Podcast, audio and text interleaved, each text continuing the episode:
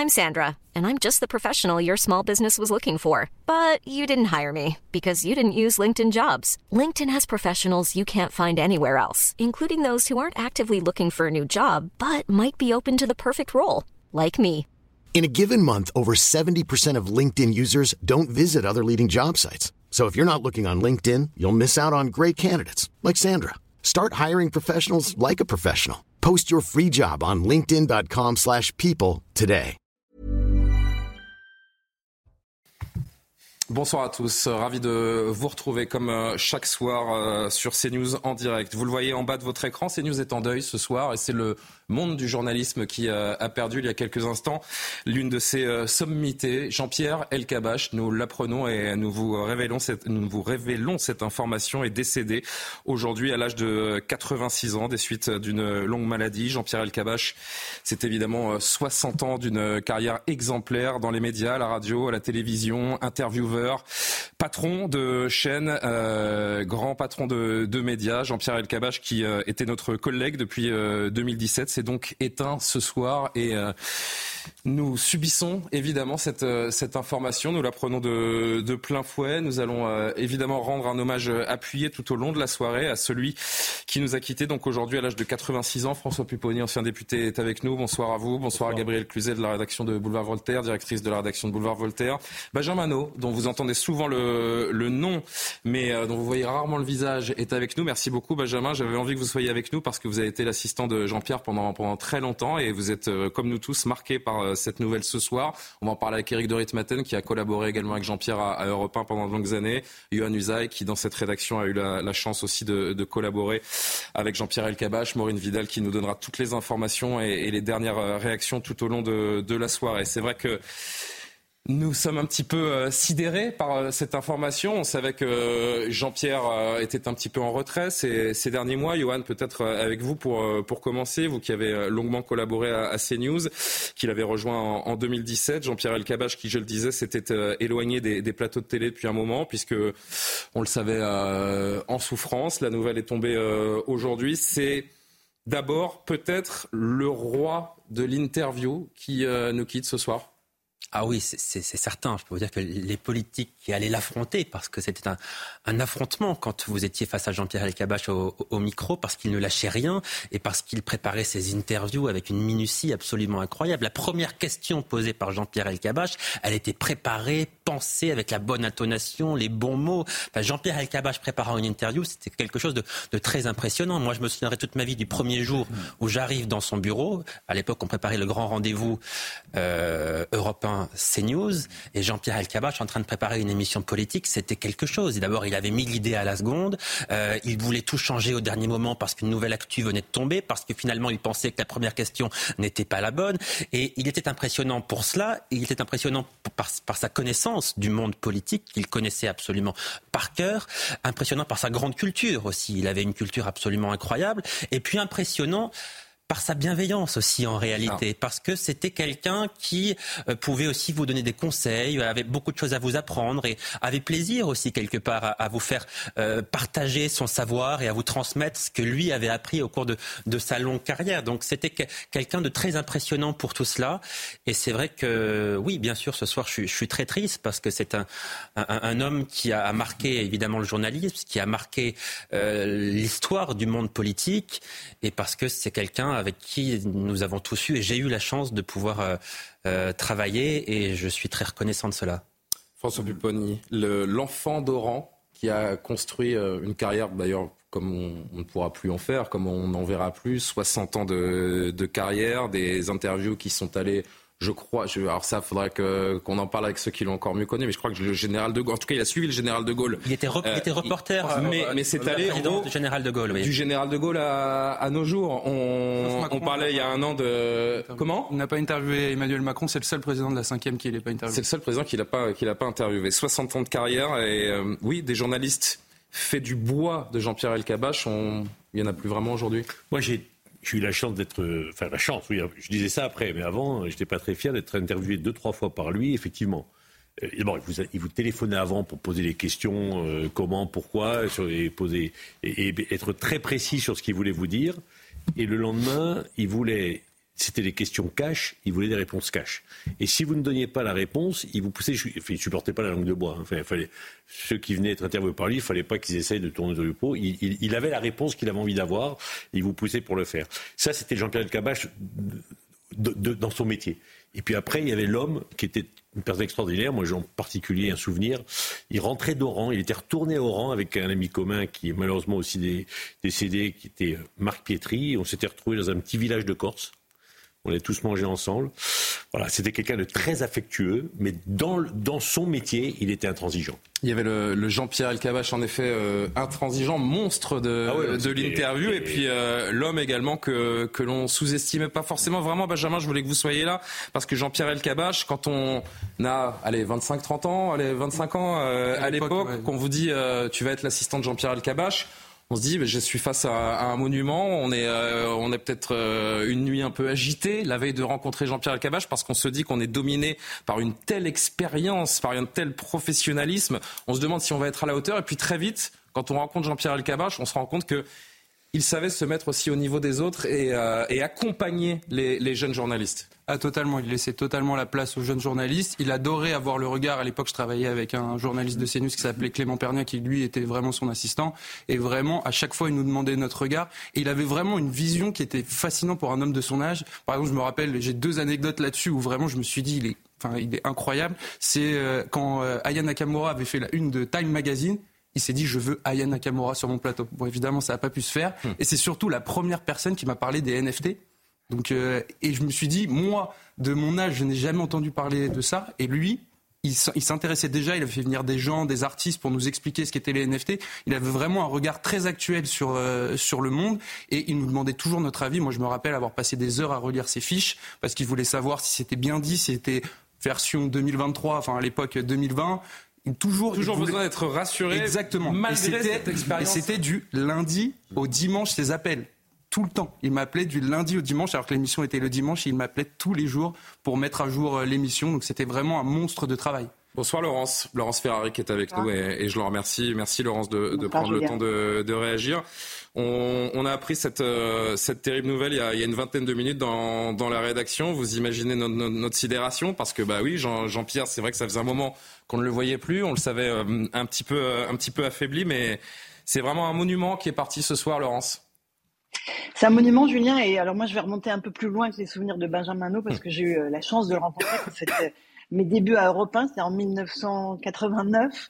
Euh, voilà, c'était euh, évidemment euh, un monument de l'interview euh, politique. C'était une référence. Évidemment, c'est le plus grand intervieweur politique français. Et ce qui me frappait, moi, à l'époque, j'étais toute jeune journaliste, je venais d'arriver dans cette grande rédaction qui était Europe 1 et qui est toujours Europe 1, c'est qu'il doutait de lui. Et ça, c'est vraiment, et c'est ce que dit aussi Benjamin, c'est que en permanence, il était insatisfait de l'interview qu'il avait faite. Je me rappelle une fois où il avait fait une interview de Yasser Arafat hmm. et où il doutait, il venait voir les jeunes journalistes en disant mais est-ce que c'était bien euh, Qu'est-ce que tu en pensais euh, Est-ce que j'aurais peut-être pas dû commencer par ça? C'est quelqu'un qui euh, se posait en permanence des questions, qui n'était jamais satisfait de lui-même et qui avait un espèce de moteur permanent pour aller chercher le scoop, aller chercher l'interview qu'il avait jamais eue. Une curiosité évidemment incroyable, une culture et ça c'est aussi important euh, absolument fantastique, dont on perd, on perd vraiment quelqu'un d'important, quelqu'un qui nous a ouvert la voie à nous, euh, qui faisons des interviews politiques. On est nombreux euh, à avoir pris ces attaques d'interviews en référence. Je me souviens de, je sais plus quel homme politique il a interviewé, où il lui a dit de quelle couleur il est le mur? L'homme politique lui a dit mais de quel mur? Mais Le mur que vous allez prendre. Ça, hmm. c'était Jean-Pierre Elkabbach. Merci beaucoup, Laurence. Peut-être encore un mot, parce que c'est vrai que quand on regarde euh, la biographie de Jean-Pierre Elkabach et qu'on voit ces décennies, ces décennies depuis les années 60 jusqu'à aujourd'hui, il a traversé toutes les époques. Il a commencé à l'ORTF, il a connu le service public, les médias privés, il a été patron de chaîne, intervieweur bien sûr, on vient de le rappeler, journaliste. Est-ce que des carrières comme ça à notre époque, c'est encore possible selon vous, euh, Laurence? Oui, je pense que tout est possible, mais il était journaliste avant tout. Et mhm. je crois que ça, c'est quelque chose euh, vraiment qui le définissait complètement. C'était d'abord un journaliste. Il pensait d'abord un journaliste. Il pensait, encore une fois, coup, scoop, euh, qui, je vais être le premier sur telle interview. Alors oui, il a été patron euh, de chaîne, oui, il a exercé les plus grandes fonctions, mais ce qu'il faisait vibrer, c'était l'information. Il était connecté en permanence, il regardait beaucoup la télévision, il écoutait beaucoup euh, Europe 1. Donc voilà, je crois que c'est, on peut pas, on peut pas résumer sa carrière autrement que par c'était un grand journaliste. Et ça, Dieu sait que c'est important. Merci beaucoup Laurence. Évidemment que dans Punchline demain, euh, on peut tous l'imaginer. Vous reviendrez sur le sur le parcours de Jean-Pierre avec nombreux euh, témoignages. On, on, rend un hommage appuyé à celui qui nous a accompagnés pendant de, de, longues années, qui a accompagné les Français donc pendant pendant un long moment également, pendant près de 60 ans. Notre collègue Marc Menant est avec nous euh, également. Bonsoir Marc. Ça fait bizarre, hein ça fait bizarre de se dire que euh, il y, a, y, a, une demi-heure, nous avons appris cette, euh, cette nouvelle. Jean-Pierre Elkabach, euh, quand vous prononcez ce, ce nom, quelles sont les, les, premières images, les premiers souvenirs qui, qui vous viennent, cher Marc? Ah, La première fois que je l'ai rencontré, c'était à Montréal en 1976. Pour les Jeux à l'époque, pour les Jeux Olympiques. Il était là-bas pour France Inter. Moi, j'étais à RTL et j'avais pris l'engagement sur la proposition de M. Péricard, Michel Péricard, de gagner France Inter. Il est venu, m'a sauté dessus dans l'ascenseur et il m'a dit Je suis content que tu viennes avec nous, on va faire de grandes choses. Et puis, euh, il s'est trouvé que Robert Chapat m'a appelé à, à, Antenne 2. Donc, je n'ai pas rencontré à ce moment-là professionnellement Jean-Pierre, mais quelques mois plus tard, il a été appelé pour prendre la direction de l'information d'Antenne 2. C'était son premier grand poste de patron. Et là, l'image que j'en ai, c'est l'homme de l'intransigeance, c'est-à-dire que oui, c'était un grand intervieweur, mais les doutes qui étaient les siens, tels qu'ils ont été décrits aussi bien par Laurence que par Benjamin, ces doutes, quand il était patron, devenaient une sorte de certitude. Comment m'affirmer et ne pas accepter la moindre contrariété. C'est-à-dire, il n'était pas spécialement bienvenu parce que il avait l'image, euh, c'est bizarre comme quand euh, les choses évoluent. À l'époque, on estimait que c'était l'homme de la droite. Alors, une rédaction qui se sentait plutôt à gauche ne voyait pas bien l'arrivée de Jean-Pierre Elkabach. Il a fait une entrée, toute la rédaction s'était placée dans la salle de conférence. On était là, on l'attendait. Il est arrivé, il dit maintenant ceux à qui ça plaît pas, vous foutez le camp, ici c'est moi le patron. Voilà comment il était. Ça cachait pas du tout un manque d'empathie, c'était simplement qu'il montrait que dorénavant, il y avait une ligne à suivre, que c'était lui qui prendrait les décisions. Il était à la fois chaleureux dans certains moments, mais c'est vrai qu'il ne pardonnait pas la moindre erreur. Voilà, c'était l'inflexibilité, c'était le patron en tant que tel, il n'y avait pas de négociation. Il ne pardonnait pas la moindre erreur aux autres parce qu'il ne se pardonnait pas à lui-même la, moindre erreur. C'est ce souci de la, de la, rigueur et cette insatiable curiosité. Si je dis que euh, Jean-Pierre Elkabbach, d'entre nous tous, journalistes, il était peut-être le plus curieux et le plus rigoureux et c'est pour ça qu'il a fait cette carrière. Est-ce que vous approuvez? Ah oui, oui, il, il, dans tous les domaines. Moi, je me souviens avoir eu des conversations avec lui au café. Il était, et, ça, bon, je dois dire que j'étais dans, dans cette connivence. Il était aussi bien capable de vous parler de technologie, de vous parler de politique. Euh, euh, grâce à lui, j'ai présenté une émission d'histoire déjà euh, sur Europe 1 avec, avec deux grands historiens qu'il qui, avait choisis. Et ce qui comptait pour lui, c'était de mettre en avant la culture. Il, je peux me permettre, un mot, euh, Marc, pardon, je vous coupe, mais je pense que je pense que Jean-Pierre, je vais me permettre un, trait d'humour que j'espère il aurait euh, il aurait apprécié. Je pense que Jean-Pierre, vous dans son souci de rigueur, vous aurez demandé d'éloigner un tout petit peu votre téléphone pour qu'on puisse vous voir, parce que c'est c'est très compliqué de, ah. de, de, réussir à vous apercevoir, cher Marc. Euh, Pardonnez-moi, je vous laisse poursuivre. Je voulais je voulais avec le sourire me, me permettre cette réflexion. Allez-y. Mais allez-y, mais il aurait été intransigeant, c'est vrai. mais, mais vous voyez, il était beaucoup plus moderne que moi. Moi, je sais pas me servir euh, de tous les moyens d'aujourd'hui. J'ai ma compagne qui va le tenir. Je sais pas si ça va mieux comme ça, le, téléphone. Donc, Jean-Pierre Elkabach, il avait moi, j'ai rencontré grâce à lui Alain Corbin, cet historien qui, euh, euh, dans, l'histoire, va chercher comment les Français vivaient à travers les siècles. Grâce à lui, on connaît l'histoire de, de, de, comment, de l'hygiène. Corbin, il n'avait jamais fait de radio. Il m'appelle, il me dit, écoute, ah je l'ai signé et il faut que l'émission, elle soit bien, je compte sur toi. Parce que euh, pour lui, l'important, c'était de disposer d'une personnalité qui nous vaille un enrichissement. Hmm. Il voulait que l'antenne fleurisse, mais ce soit pas que ce soit du divertissement intelligent. Et ça, c'est formidable parce que ça montrait, contrairement à ce que l'on voit aujourd'hui, qu'il considérait le public. Pour lui, le public attendait de notre part d'être dans la joie, mais une joie qui vous permette d'être dans la prospérité de l'esprit, la joie de l'esprit, quoi, tout simplement. Merci beaucoup, cher Marc. Euh, et on vous retrouvera pour, euh, pour parler de Jean-Pierre euh, demain, sans aucun doute, sur les, sur les antennes de CNews. Je voudrais que, avant qu'on voit quelques extraits, parce que certaines séquences de Jean-Pierre euh, interviewant les, les, plus grands politiques de notre pays sont absolument mémorables et, et j'aimerais qu'on en revoie quelques-unes et qu'on puisse, euh, qu'on puisse les, les, commenter, en discuter euh, ensemble. Eric, peut-être qu'on n'a pas, qu'on n'a pas entendu, Gabriel également, avant de voir cette séquence, notamment avec Robert Badinter dans, dans un instant. Vous, vous êtes l'époque européen. Vous connaissez à, cette époque Jean-Pierre, votre patron, hmm. à l'époque, à l'époque d'Europe 1. Quel patron il a été pour vous? Bah, très impressionnant parce que bah, il y a plusieurs phases dans, la carrière de Jean-Pierre Elkabbach. Et moi, je l'ai connu quand il était, quand, j'étais petit à la maison, on regardait à la télévision. Je ne sais pas si vous vous de cartes sur table, euh, les interviews euh, avec Anna Duhamel d'ailleurs, hein, euh, les, débats électoraux, la, avec Georges Marchais, souvenez-vous, avec ces, ces, sketchs qui sont assez extraordinaires quand on revoit sur Internet comment ça se passait. Et puis ensuite, bah, quand je me suis retrouvé à Europe 1 en, en, 1984, je suis arrivé et Jean-Pierre Elkabbach était là aussi, mais très discret parce qu'il avait vécu euh, cette phase, euh, si vous voulez, à, l'époque de la télévision, qu'il avait un petit peu euh, mis entre parenthèses. Il avait été évincé par la gauche, hein, puisque on a même d'ailleurs hurlé son nom place de la Bastille. Il faisait partie des gens qu'on houspillait mmh. hein, à l'élection de François Mitterrand en mai 81. Et c'est intéressant ce que vous me racontez parce que les rives de la mémoire, qui, sont, qui est son ouvrage de mémoire qui est sorti l'an dernier, je l'ai lu et je lui avais envoyé un petit SMS à Jean-Pierre Alcabache pour lui dire c'est vraiment incroyable ce que, ce que tu racontes. Et il m'avait dit oui, il faut qu'on se voit et je te le dédicacerai, tu me, dis, tu me rappelleras les moments qu'on a vécu ensemble. Et alors, à l'époque, quand, quand je suis arrivé à Europe 1, c'était en 84-85, lui était sur une émission petite qui s'appelait Découverte. Et en fait, il est, il est rentré, il a repris son métier de journaliste par la radio, Europe 1, Découverte. Et là, euh, c'est parti comme ça. Et après, on connaît son ascension, sa nouvelle ascension, parce que ça avait été déjà un très grand journaliste euh, avant, les, avant les années Mitterrand, avant 1981. Mais là, par exemple, je me souviens, il m'avait envoyé interviewer le Bocassa. Je ne sais pas si vous vous souvenez de Bocassa, le, général maréchal Bocassa, et, qui avait été euh, viré, si l'on peut dire, de, de Centrafrique. Et Bocassa s'était réfugié dans son château à Ardricourt et il m'avait envoyé là-bas pour faire une. Et je me suis retrouvé face au général Bokassa.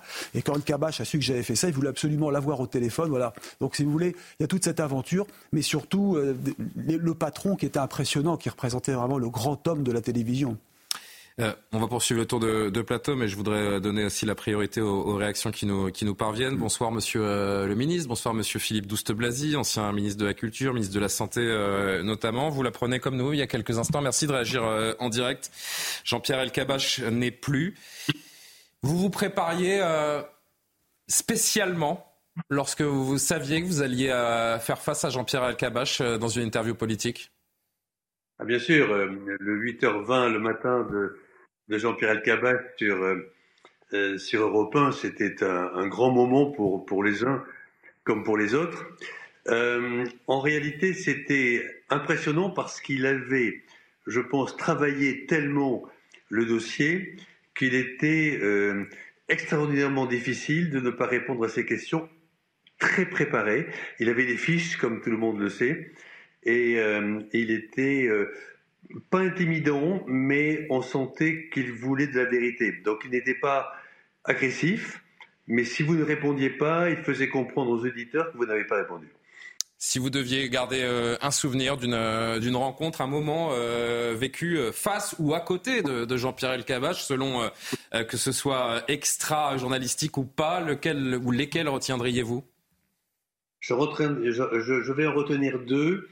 Lorsque j'étais ministre de la Culture, il, est devenu le grand patron de, France Télévisions. et, et, à ce moment-là, c'était un autre moment pour lui. C'était au-delà du journalisme, je dirais, qu'il faisait quotidiennement. et puis, il y a eu un deuxième moment où là, c'était le Jean-Pierre Alcabache euh, dans toute sa splendeur, c'est-à-dire euh, il savait que le président Clinton, avec lequel j'ai de très bons rapports amicaux, était arrivé à Paris à 18h30, 19h, et il voulait à tout prix l'interviewer. Je lui disais, écoutez, je, n'ai pas son agenda. Il me dit, mais oui, oui. Alors, il est venu, il a trouvé le moyen de trouver l'endroit où nous avions un dîner et il n'a pas arrêté pendant deux heures il a fini par avoir son interview. Hmm. C'était quelqu'un, je crois qu'il avait déjà 70 ans, vous voyez, 72 ans. Il, il avait une sorte de, de jeunesse comme ça. Euh, et ce métier, le journalisme, je crois que c'était vraiment fait pour lui. Et puis c'est vrai qu'au fur et à mesure des années, vous me dites si je me trompe, Philippe Douste-Blazy, mais euh, euh peut-être plus pour de, de, de, jeunes politiques, mais il y avait vraiment euh, ce qui, euh, ce qui n'est pas forcément le cas, ce qui est peut-être d'ailleurs l'inverse dans, dans la plupart des cas, c'est-à-dire l'ascendant psychologique. C'était le postulat de départ d'une interview, c'est Jean-Pierre qui l'avait sur, son, sur l'interviewé, j'ai envie de dire. Ah oui, c'est-à-dire que, bien sûr, il avait une certaine il, pouvait vous mettre un peu en avant comme ça pour vous décontracter et puis à un moment donné la, question arrivait un peu plus dure avec un ton un peu différent pour obtenir de vous euh, quelque chose de, plus franc? Et, au fond c'était une bonne manière parce que euh, l'homme politique souvent fait de la, langue de bois euh, et, là brutalement vous étiez obligé de parler très franchement. Et c'est là où, au fond, les uns et les autres sont les meilleurs. Cette façon de, décontenancer l'interviewé dès, la première question dont il avait, le, il avait le secret. Merci infiniment, Monsieur le Ministre, Monsieur Philippe Douste-Blazy, d'être euh, intervenu pour... Pardonnez-moi on pense beaucoup à lui ce soir. Évidemment, merci de le rappeler. On pense beaucoup à lui, à, ses proches et à ceux qui, euh, qui l'entouraient jusqu'à ces, ces, dernières, ces derniers instants. Donc aujourd'hui, si vous nous rejoignez à 22h20, je vous rappelle qu'on a appris aujourd'hui une, triste nouvelle ce soir. Il y a, il y a moins d'une heure, c'est le décès de euh, notre ami et confrère Jean-Pierre Alcabache qui euh, nous a quittés à l'âge de, à de 86 ans. Gabriel, je voudrais vous entendre puisque il y a beaucoup de choses à, dire, euh, évidemment, mais euh, puisqu'on revenait avec Philippe Douste-Blassy il y a un instant sur cette pugnacité de, Jean-Pierre Elkabach, s'il en fut dans, l'interview, je voudrais vous proposer un premier extrait. Euh, Robert Badinter est le ministre de la Justice que l'on connaît à l'époque, et Jean-Pierre Elkabach est face à lui, donc. Mais en période de campagne électorale ou de pré-campagne, vous voyez monter l'envie d'un retour de la peine capitale contre les trafiquants, contre les grands récidivistes, contre les terroristes. Il y a des terroristes qui sont en ce moment jugés après leur tuerie de masse du Bataclan, et on entend une nouvelle fois des voix qui s'élèvent pour rétablir la, rétablir la guillotine. Mais euh, euh, chacun est libre de ses convictions en France. Précisément parce que nous sommes une démocratie. Si nous étions dans un régime totalitaire, les voix minoritaires d'opposition seraient évidemment, euh, se tairait. Mais euh, je ne veux pas discuter de ça. Je dis, rappelez-vous une chose. Après l'abolition voulue et votée par le Parlement à l'initiative de François Mitterrand, vous avez eu la constitutionnalisation de l'abolition par Jacques Chirac. Et je tiens toujours à le rappeler. Par conséquent, c'est un principe constitutionnel. Je ne cesse de répéter.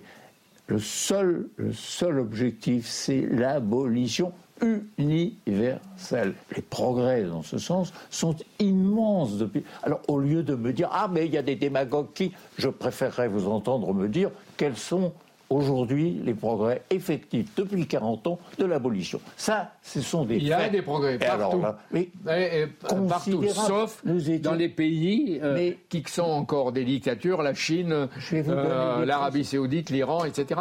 Je vais vous voilà, alors je rectifie, c'est une interview, vous l'avez vu euh, évidemment, qui datait d'il y, a, deux ans, et, cette, rencontre entre, Jean-Pierre Elkabach et, et Robert Badinter. Gabriel Cluzel, on vous a pas encore euh, entendu, je rappelle que vous êtes la directrice de la rédaction de Boulevard Voltaire, bien sûr. Jean-Pierre Elkabach, dans le journalisme, euh, qu'est-ce que ça représente? Ce qui est très impressionnant, et vous l'avez dit, c'est que je pense qu'il n'y aura plus de journalistes de, mmh. ce, de cette envergure-là, euh, tout simplement parce qu'aussi il n'y a plus de grands-messes euh, politiques.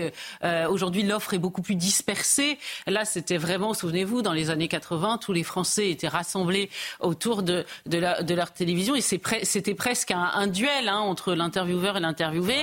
Il y avait une forme d'accouchement aussi, hein, c'était de la maillotie qui faisait accoucher celui qu'il avait en face de lui. Et c'est vrai qu'il était euh, très impressionnant. On comprend que le, politique pouvait trembler devant lui. Moi, j'avais été très impressionnée. Je n'ai pas travaillé comme euh, vous avec lui à Europe 1. Je l'ai croisé dans les couloirs de CNews. Pour moi, c'était un titan. je, me souvenais évidemment, comme tout le monde, de cette phrase qu'on dit apocryphe. Hein. Je crois que ça n'a jamais été prononcé. Je crois que c'est Thierry Le Luron qui l'a inventé. Taisez-vous, El Kabash, mais qui en creux montrait qu'avant de faire taire El Kabash, il fallait. À de Jean-Pierre voilà, a priori, ça n'est jamais arrivé. Et ça arrivé. Et je crois que du reste, euh, après, il a écrit un livre qui s'appelait Taisez-vous El Kabash avec sa femme. Non, je, il, se l'est approprié lui-même. Et, j'avais été très impressionnée de le croiser. Et j'avais découvert, je crois que c'est ce que vous aviez décrit, que derrière ce, titan qui avait l'air très serré de lui quand il interviewait, de fait, il y avait une forme euh, d'incertitude et on le devinait aux questions qu'il vous posait un peu pour, pour être rassuré sur la prestation, à moi qui était parfaitement anonyme et qu'il ne connaissait pas. Mais c'est vraiment ça, je trouve, qu'à travers les, témoignages des uns ou des autres, euh, on l'a vu avec, avec Benjamin il y a un instant, Johan le rappelait euh, aussi, euh, moi aussi, je peux témoigner du fait que avant de rencontrer Jean-Pierre Elkabach, on se dit bon ben, c'est Jean-Pierre Elkabach. Et le jour où on se retrouve nez à nez euh, face à lui, ben on fait pas le malin parce qu'on a Jean-Pierre Elkabach, on a 60 ans de journalisme, on a quelqu'un qui a parlé aux plus grands de ce monde, qui a interviewé, qui a, qui a, qui a bousculé les plus grands de ce monde. Et puis nous on se sent ben, tout petit, on se sent minuscule face à lui. Et ben il suffit de il suffit de quelques instants de faire sa rencontre, d'échanger un ou deux mots avec lui. Et je sais pas si Benjamin veut abonder là-dedans mais dans ce sens mais, c'est vrai qu'en fait il brisait lui-même la glace avec les plus jeunes, ceux, ceux qui a priori bah, vous avez moins d'expérience, avait moins de notoriété, moins de charisme que lui sur le papier, j'ai envie de dire. Bah, cette glace, elle était brisée très très vite dans le privé aussi. Pas forcément, vous dites. Il, il fallait d'abord quand même gagner sa confiance, montrer qu'on voulait vraiment travailler, être. En tout cas, moi, j'ai tout de suite eu l'impression d'un homme agréable avec ah, qui, euh, très agréable, qui ne mettait pas cette distance. Il, faisait partie de ces grands noms qu'on impressionne, qu'on imagine, qu'on fantasme, qui nous impressionne et qu'on fantasme, et qui euh, finalement brise le mythe assez vite quand on les rencontre et qui nous mettent à. Il parlait à n'importe qui de la même manière. Ça, c'était très agréable, même euh, quand j'ai pu euh, aller euh, dîner ou déjeuner avec lui. Parce qu'il vous a invité à déjeuner régulièrement. Il faut le dire aussi, la fin, non, à la fin des saisons, c'est vrai qu'il organisait toujours des dîners. J'ai pu avoir des, des cafés avec lui. Et c'est vrai que quand le public venait à lui, il discutait toujours. Il discutait toujours. Et franchement, beaucoup de gens le reconnaissaient dans la rue, ce qui interrompait souvent nos discussions, mais il avait toujours un mot pour les gens, et franchement, c'était quelqu'un de très, très agréable. C'était son côté méditerranéen aussi, parce que l'enfant d'Oran qu'il était il n'a jamais avait ce contact aussi. il n'a jamais oublié d'où il venait. Bien sûr. Il savait d'où il venait. Il le dit d'ailleurs. Il était extrêmement simple dans le rapport avec les autres, et moi, je l'ai trouvé, j'ai connu un jour très ému lorsque François Hollande lui avait remis, euh, il était grand commandeur de la Légion d'honneur, il avait, c'est le même jour avec Ramzi Kiroun, ils avaient fait une opération tous les deux, ils avaient été honorés tous les deux par la République, et le président de la République avait rappelé son parcours, son histoire, et on l'a trouvé très ému, parce que c'est vrai qu'il savait d'où il venait, il était dur dans son travail, mais il avait cette espèce de fragilité aussi de par euh, son histoire personnelle, qui faisait que dans le contact personnel avec, les gens, il était extrêmement, extrêmement avenant. Yoann, je vais vers vous tout de suite. Je voudrais juste qu'on fasse un point parce que évidemment qu'il y a de nombreuses réactions sur les sur les réseaux sociaux, qu'elles soient euh, politiques, journalistiques. Euh, Maureen, euh, beaucoup de gens réagissent donc d'ores et déjà sur ce, ce, décès, cette triste nouvelle. Tout à fait, de, de nombreux hommages hein, envers Jean-Pierre Elkabach. Tout d'abord, nous avons Renaud, Renaud Muselier, pardon, hommage de la région sud à Jean-Pierre Elkabach, dont j'apprends la disparition. Grand journaliste, brillant intervieweur, il a tout simplement mis en musique l'histoire politique de notre pays. Nous avons également euh, Fabien Roussel, hein, compagnon de route de la Ve République. Jean-Pierre Elkabach aura marqué l'histoire médiatique de notre pays. Ces échanges mythiques avec Georges Marchais resteront euh, gravés. Vous avez donc plusieurs réactions euh, également du côté de la droite. Avec, qui se souvient évidemment des échanges avec Georges Marchais, CQFD. Oui, euh, Maureen, pardon. Euh, donc euh, vous avez plusieurs plusieurs échanges avec plusieurs échanges pardon sur les réseaux sociaux. Bruno Le Maire, tout de suite, hommage à un journaliste passionné, à un lecteur assidu, à un observateur hors pair de notre vie politique nationale. Hommage à un homme qui a cru toute sa vie dans la force de l'engagement public, Jean-Pierre Elkabach. Je sais plus lequel des tweets c'était le premier. Qui était le premier tweet, pardon? Renaud Muselier. Renaud Muselier, il a accompagné la, la, mm. en musique, la musique de, Jean-Pierre Elkabach a accompagné les Français. C'est vrai que à chaque moment clé ces, ces, ces 60 dernières années, Johan Usaï, à chaque moment clé de, de, de, la nation, de la vie politique de la nation, à chaque grande élection, qu'elle soit législative, présidentielle, bien évidemment, eh ben, les interviews avec Jean-Pierre Elkabbach faisaient d'une certaine façon la, différence. Oui, il nous a accompagnés, nos parents, nos grands-parents euh, également, euh, dans toutes ces, ces échéances pour, euh, pour voir un petit peu ce qu'avaient dans, le, dans le ventre nos politiques, testés par Jean-Pierre Elkabbach, qui a probablement aidé une grande partie d'entre nous à faire son choix au moment d'entrer dans, dans l'isoloir. Oui, c'est vrai. Il y a contribué. Surtout à l'époque où il n'y avait pas beaucoup de chaînes de télévision. Bien sûr. Et c'est même lui qui parfois annonçait le résultat de l'élection présidentielle, notamment en 81. C'est lui qui annonce la victoire de, de, François Mitterrand à des dizaines de millions de Français qui ce soir ne regardaient que, que cette euh, chaîne-là en, en, réalité. Euh, on, on, a vu l'interview réalisée il y, a, il y, a, deux ans avec Robert Banater qui montre d'abord que la passion du journalisme l'a animé jusqu'au bout. Jusqu'au bout, il a voulu continuer à faire ce métier, à préparer ses interviews avec la même minutie, avec la même passion, avec la même rigueur surtout parce que la rigueur, c'est quand même quelque chose qu'il caractérisait bien, et animé par la passion de son métier, animé par le fait de décrocher des scoops aussi. C'est ça qui l'animait beaucoup. Euh, des scoops, il y en a eu beaucoup euh, récemment. Enfin récemment, en 2014, l'interview de Vladimir Poutine. Il s'est battu pour décrocher cette interview. Il est allé à Moscou interviewer le président russe. Ça a pris des mois, des années même avant de décrocher cette interview. Il la voulait. Il l'a eu. Euh, on peut penser à 2017 aussi, l'interview de Saad Hariri, par exemple. Il est allé au Liban faire l'interview de Saad Hariri. On ne savait pas à l'époque s'il était toujours Premier ministre du Liban. Euh, les télévisions du monde entier s'arrachaient l'interview de Saad Il y avait des journalistes de CNN qui essayaient de la décrocher. Eh bien, c'est Jean-Pierre Elkabach qui l'a dit. Saad Hariri a dit Je ne parlerai qu'à Jean-Pierre Elkabach. Euh, ça, il, il, le racontait euh, très modestement d'ailleurs, mais c'est une réalité. Eh bien, Saad Hariri, euh, a donné cette interview à Jean-Pierre El-Kabash et elle a été diffusée en exclusivité sur CNews. Donc il était capable de se battre et de décrocher des interviews, des scoops que le monde entier rêvait de décrocher. C'était ça aussi la caractéristique de, Jean-Pierre El-Kabash, oui. Bonsoir, euh, cher Jacques Vendroux. Elle est dure ah. cette, euh, cette nouvelle, vous l'avez bien connue, vous l'avez euh, appréciée, vous l'avez côtoyée, Jean-Pierre Elkabach. Quel premier souvenir vous vient en tête lorsque on évoque son nom? Ben, Je l'ai côtoyé surtout à, à, France Inter dans les années 74-77. Il était le présentateur du, du 13 heures. Et c'est vrai que, comme vous le dites très, très justement, c'était quelqu'un de, de, très rigoureux.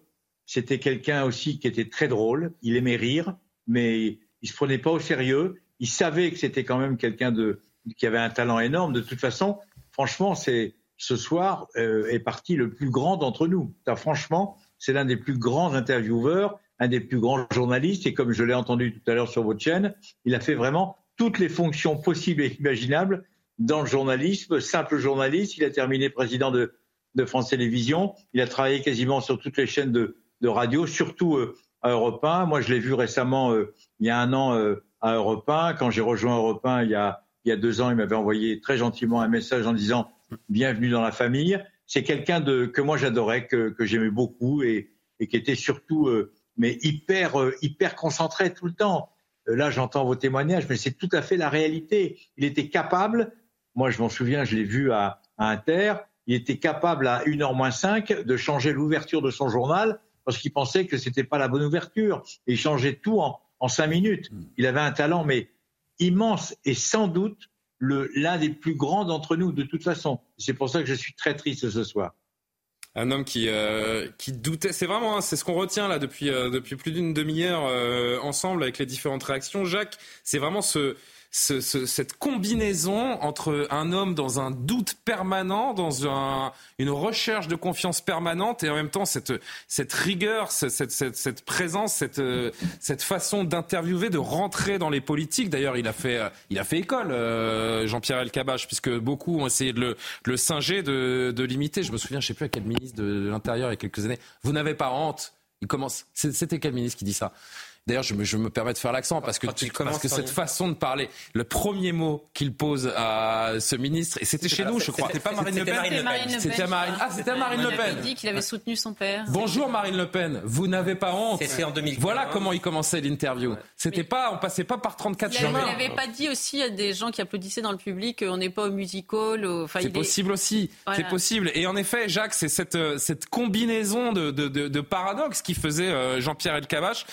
Peut-être une anecdote aussi avec lui, euh, avec lui, cher Jacques, un, un moment que, que vous retiendrez particulier? Moi, je me souviens d'abord, d'abord, regardez, il a fait pratiquement 60 ans de carrière. On fait pas une carrière aussi longue par Ah hasard. Ah c'est pas un accident. Dire, il a fait une carrière, mais phénoménale, mais qui est incroyable. Personne pourra sans doute dépasser la carrière que Jean-Pierre a, a réalisée. Moi, la seule anecdote que j'ai, mais elle est, c'était aux Jeux Olympiques de 1976. Marc Menant en parlait tout à l'heure. Il était à France Inter.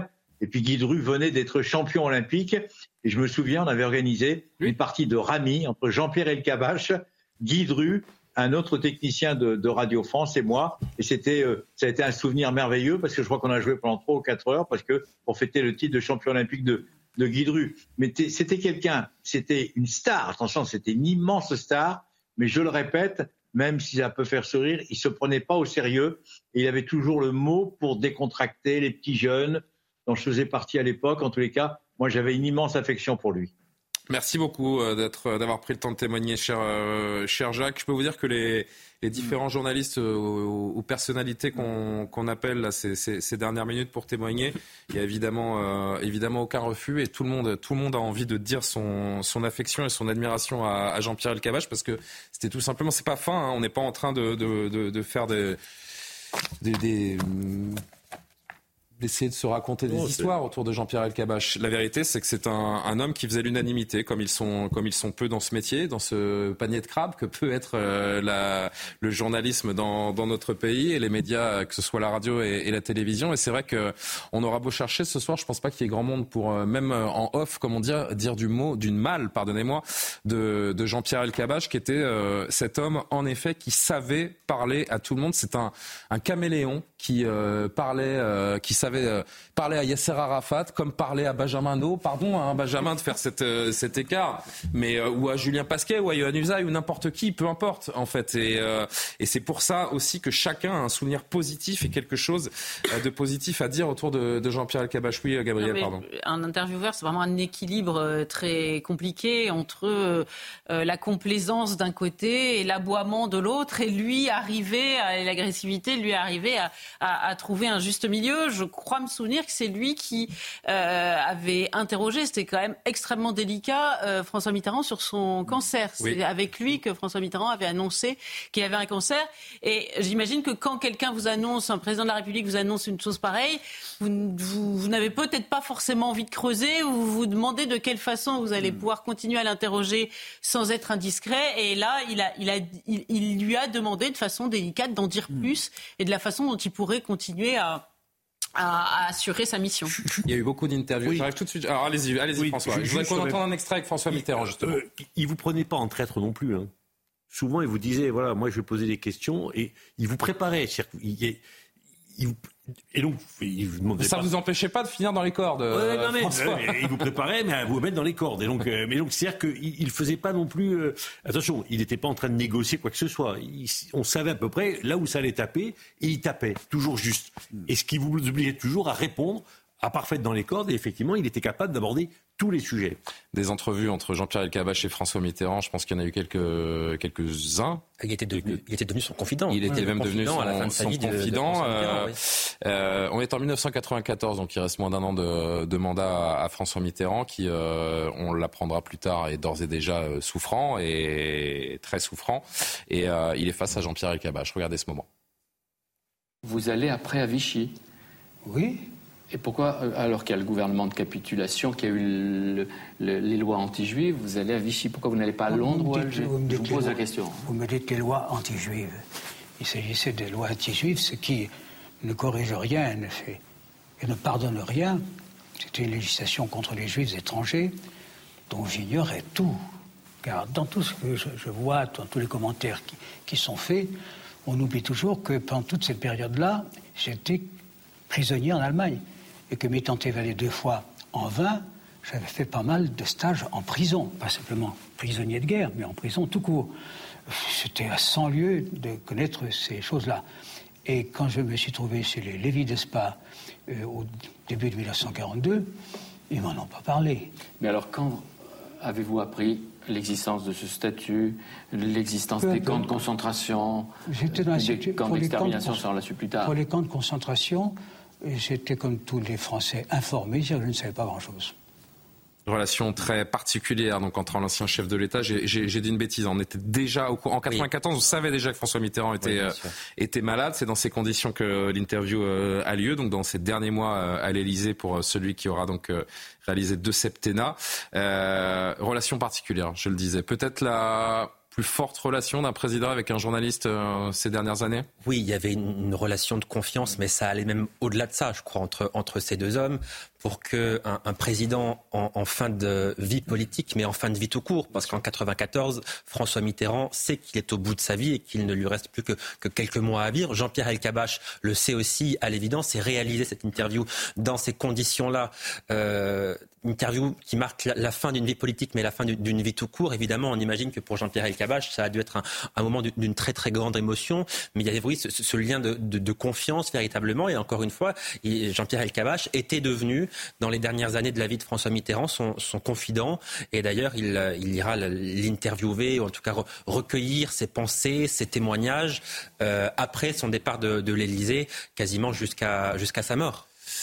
François, sur cette relation à François Mitterrand, et on sera avec Mais- Charles Villeneuve dans un instant. À, à la fois, il y avait une grande confiance entre les deux, mais dans l'interview, on l'entend, ça ne l'empêche pas d'interroger François Mitterrand, bien que malade, sur ses relations avec, euh, pendant la guerre, et avec en particulier Bousquet et d'autres. Enfin, il, il était capable aussi d'être extrêmement dur et extrêmement précis. C'est-à-dire qu'il n'était pas complaisant. Mais je crois d'ailleurs que François Mitterrand lui avait explicitement demandé lors de cette Absolument. interview de poser toutes les questions, Toutes les questions. y compris les plus dérangeantes. Donc c'est aussi ça, ce, ce qu'il a ce fait. lien de confiance. Et c'est ce Jean-Pierre. Elkabbach qui a fait dire, je reviens quelques années en arrière, c'est François Elka- euh, c'est Jean-Pierre Elkabbach qui a fait dire à François Mitterrand sa volonté d'abolir la peine de mort en 1980 euh, Absolument, également lors d'une interview conjointe d'ailleurs avec euh, avec Alain Duhamel. Mais c'était pas simple l'interview là de, de faire dire à Mitterrand ce qu'il voulait dire effectivement, mais ces relations difficiles pendant euh, la, la résistance et après la résistance avec des gens qui avaient été euh, dans la collaboration. Mais il expliquait et, et, et ça c'est pas simple parce que on sait qu'il est malade, on sait qu'il est en fin de vie et il n'a pas eu peur de lui poser des questions. C'était ça aussi El Kabach. Charles Villeneuve est, euh, est avec nous, grand homme de, de médias évidemment également. Bonsoir Charles Villeneuve, merci de prendre le temps de, de réagir en direct sur CNews. Il y a une heure, on apprenait euh, la mort du, du plus grand journaliste des, des, des 60 dernières années.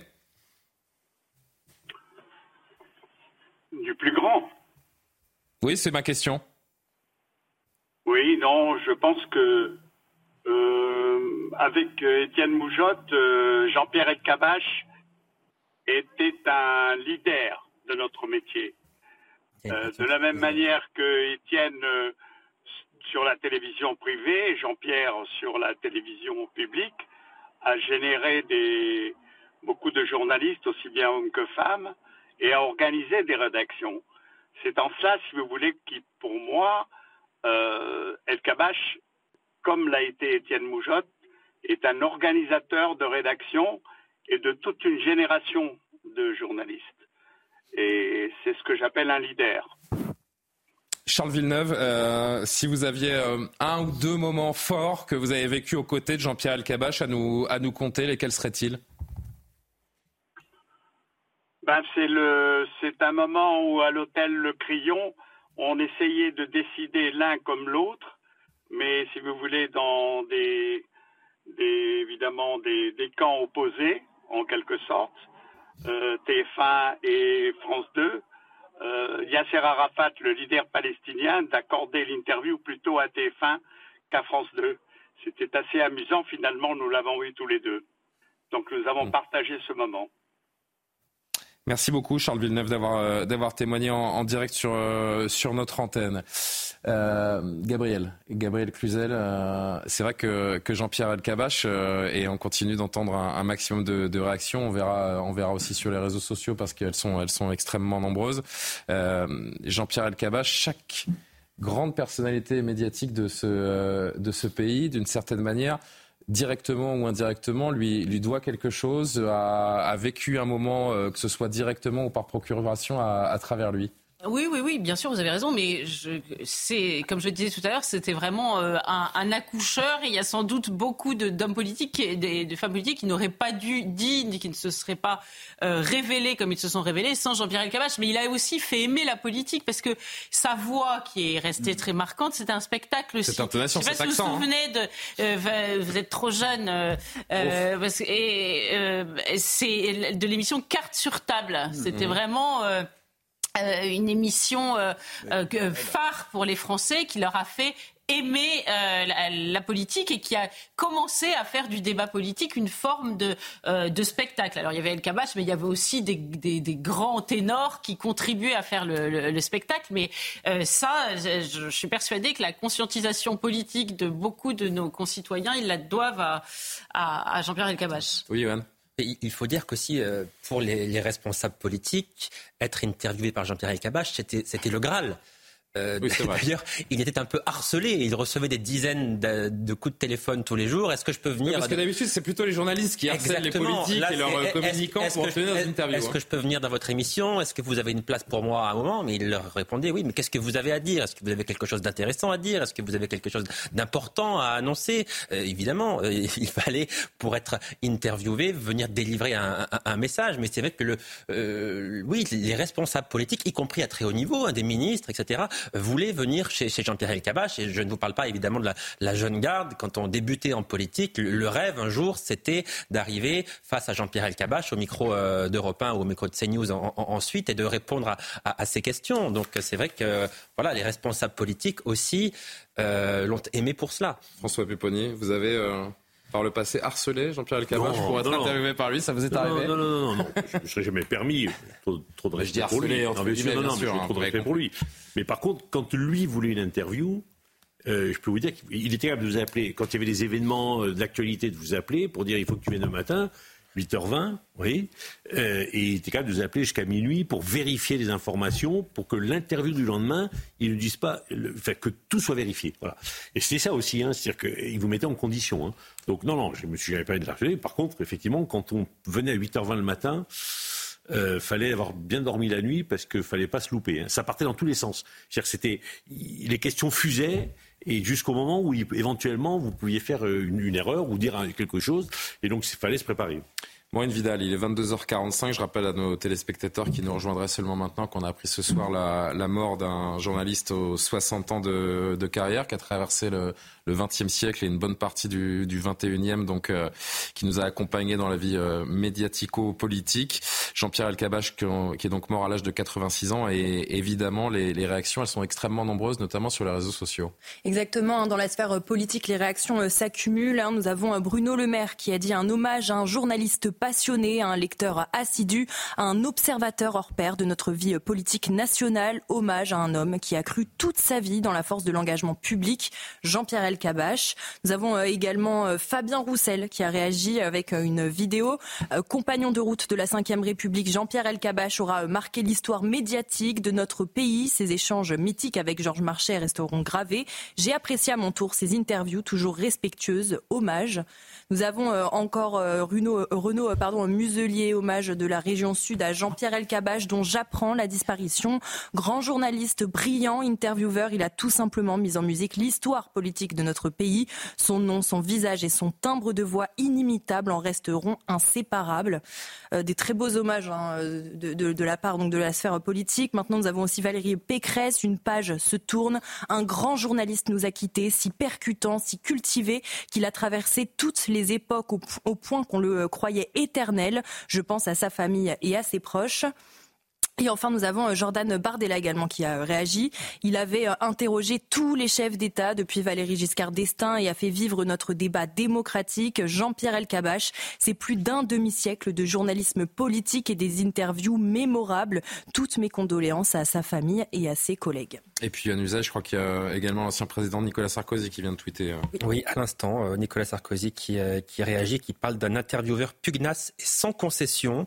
Il a marqué de son empreinte toute une génération génération, dit Nicolas Sarkozy. Je fais partie de cette génération pour avoir tant espéré à leurs jeunes élus d'être invité, voilà, c'est ce hmm. que je vous disais, d'être invité au micro euh, d'Europe 1 jusqu'à ce qu'il me donne ma chance. Jamais je ne l'oublierai. Je pense ce soir à ceux qui, comme moi, l'ont tant aimé et euh, admiré. Réaction de l'ancien président, une réaction de François Hollande, bien sûr, est attendue, et une réaction de, de l'Élysée également, qui va sans aucun doute publier un communiqué pour rendre hommage à, Jean-Pierre Elkabbach. Pour l'instant, pas de communication du président de la République euh, en exercice, mais oui, ça va venir. ça devrait, ça devrait venir sans, sans nul doute. Peut-être que Carl Olive va nous le confirmer, d'ailleurs, puisque Carl Olive, député de la, de la majorité présidentielle, nous fait le plaisir d'être euh, en direct euh, avec nous. Bonsoir, cher, cher Karl. C'est intéressant de vous avoir parce que vous, vous, vous avez les, les deux facettes. Euh, désormais, vous avez été très longtemps un homme de médias.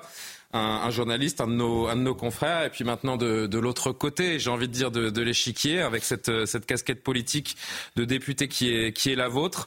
Votre réaction à ce, à ce décès, je disais, c'est peut-être le, le, plus grand journaliste français du XXe siècle qui est parti. C'est intéressant de voir que ce soir-là, de, Fabien Roussel à, Nicolas Sarkozy, personne n'a un mot euh, au-dessus de l'autre euh, concernant Jean-Pierre Elkabach.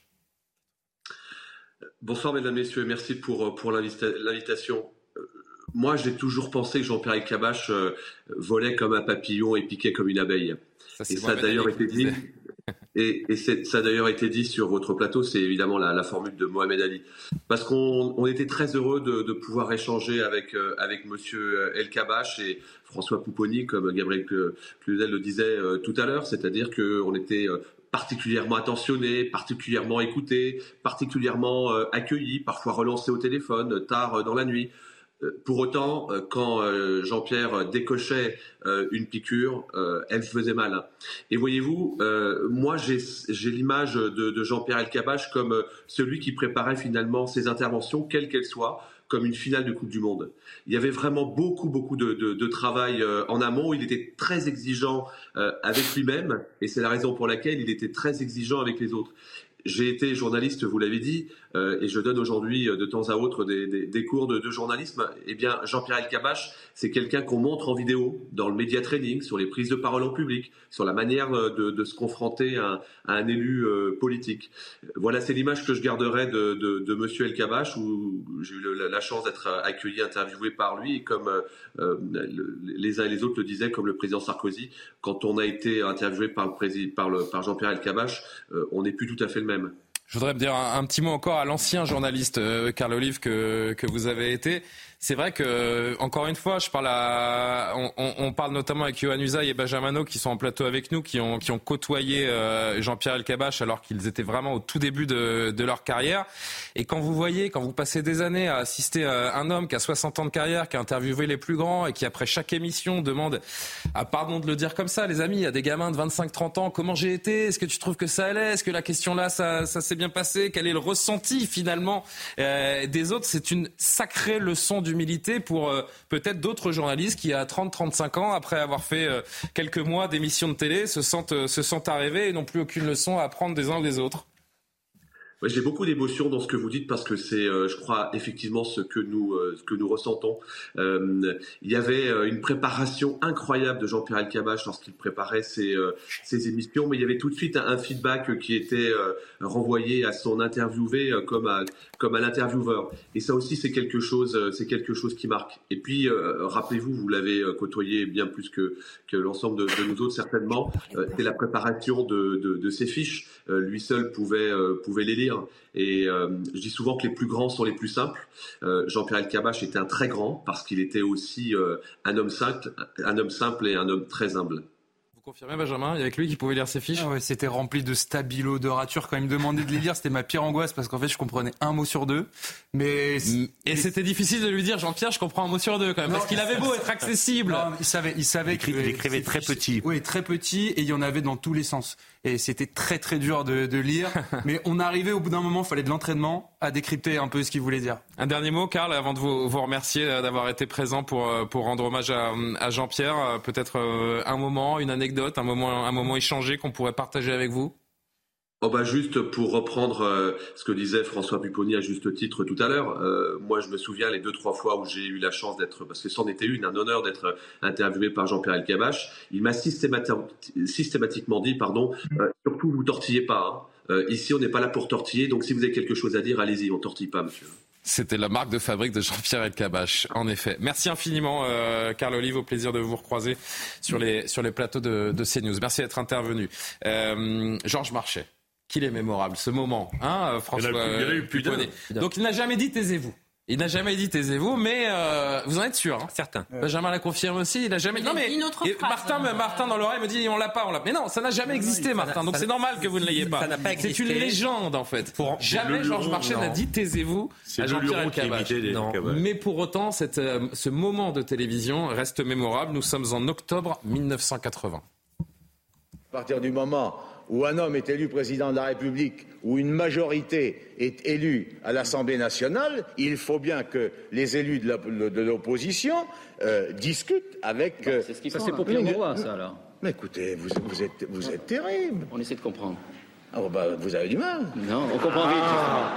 Vous ça dépend des moments. Il y a des moments où vous nous expliquez qu'au contraire, vous comprenez très bien. Mais, il faut dire, faut dire que vous comprenez quand vous voulez. C'est-à-dire que dans deux ans, vous nous direz qu'aujourd'hui, on avait raison. Bon, ça fait rien, on n'est pas pressé. Des moments comme ça de- d'une telle franchise, j'ai envie de dire, entre un politique et un journaliste.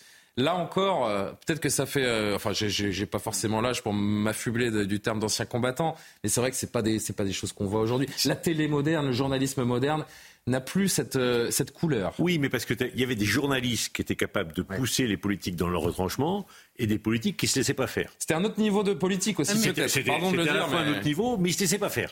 Ça tapait fort des deux côtés. Mm, c'est vrai. Et donc, il y avait aussi des politiques qui étaient qui avaient une vraie expérience politique, une vraie culture politique, une vraie formation, et qui étaient capables de tenir euh, la dragée haute à un certain nombre Alors, c'était avant 80, hein.